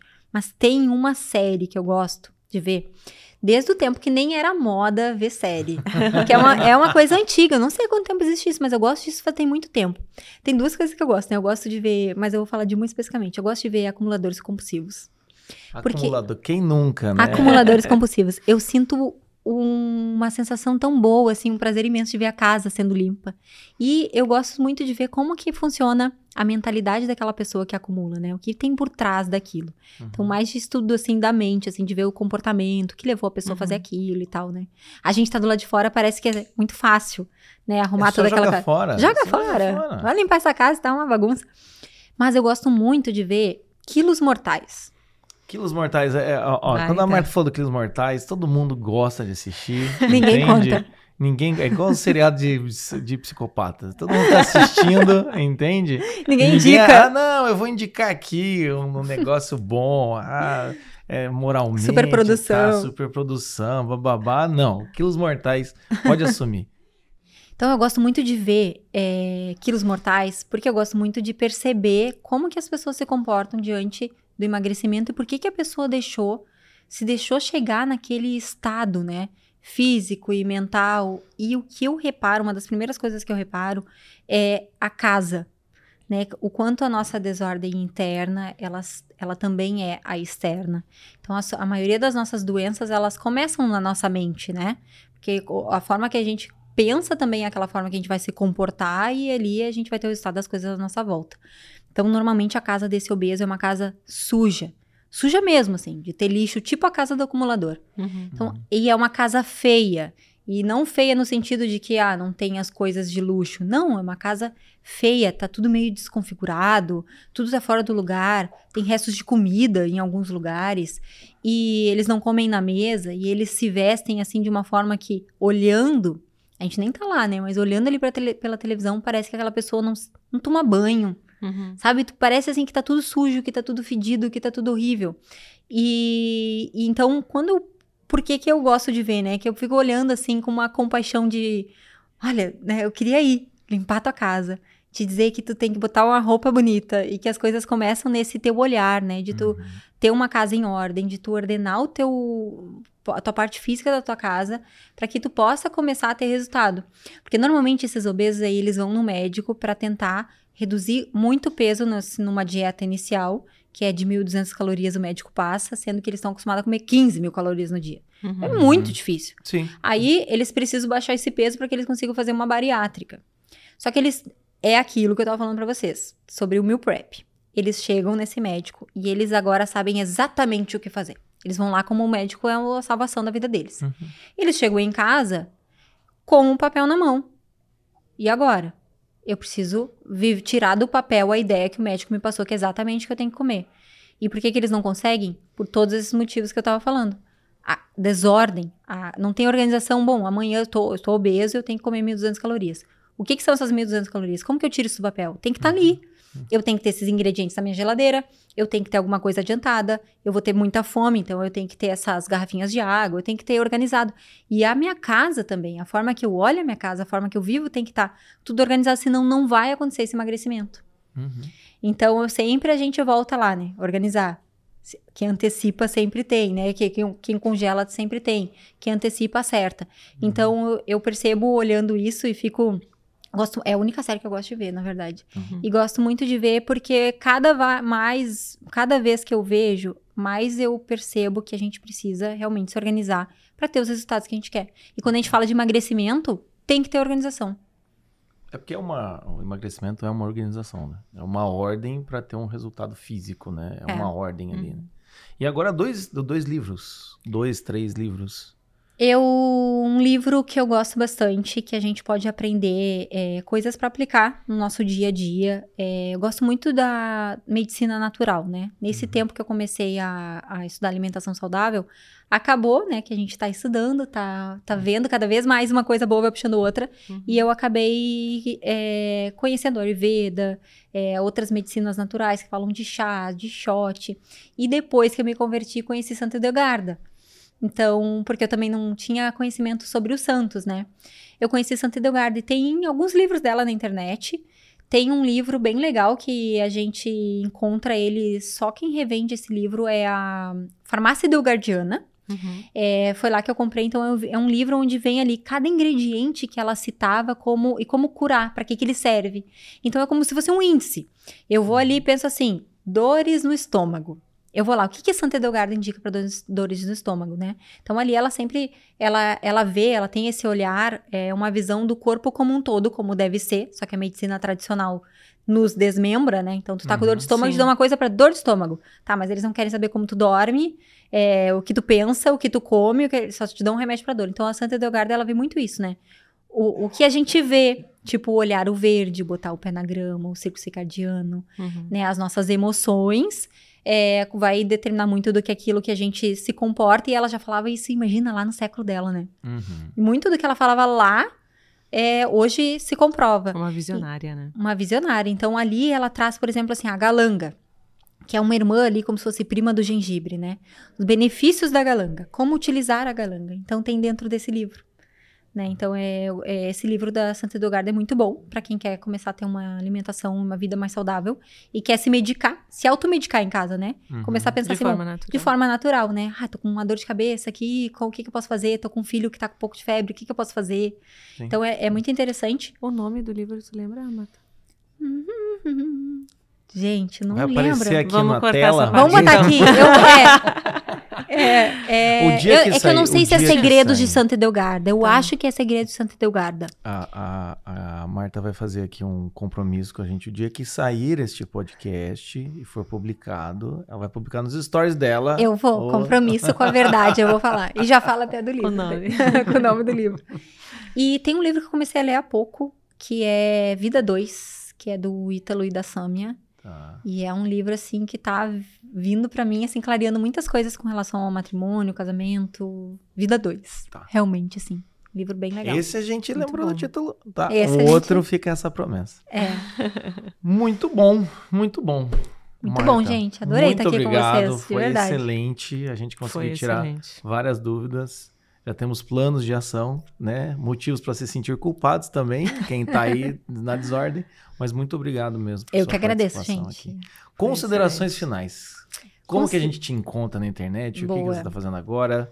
Vai lá, fica à Boa. vontade. Bom, meu Instagram é arroba Marta Guterres. Eu também tô lá no YouTube. Marta com TH, né? Marta com TH. É, é, é antigo. Era bem engraçado quando eu era pequenininha. Meu nome, eu vou contar aqui pra você saber que meu nome é Marta Regina. Marta Regina. Gente, é minha mãe Solange Regina me botou o meu nome de Mar... porque Precisava ter uma outra parte dela em mim, que é o Regina, ela botou Marta Regina. E aí, imagina eu bem pequenininha na chamada da escola com um nome antigo, que é Marta, com TH. E ainda Regina, né? Enquanto todo mundo chamava Dani Bruna, e eu, né, eu chamava Marta Regina. Tipo, quem é essa véia que tá aqui na sala? Era eu. Faltou o José Osvaldo, É. né? Faltou umas coisas assim. Mas é, no Instagram eu não boto Regina, né, gente? Então eu boto Hum, Marta Marta Guterres, é com TH.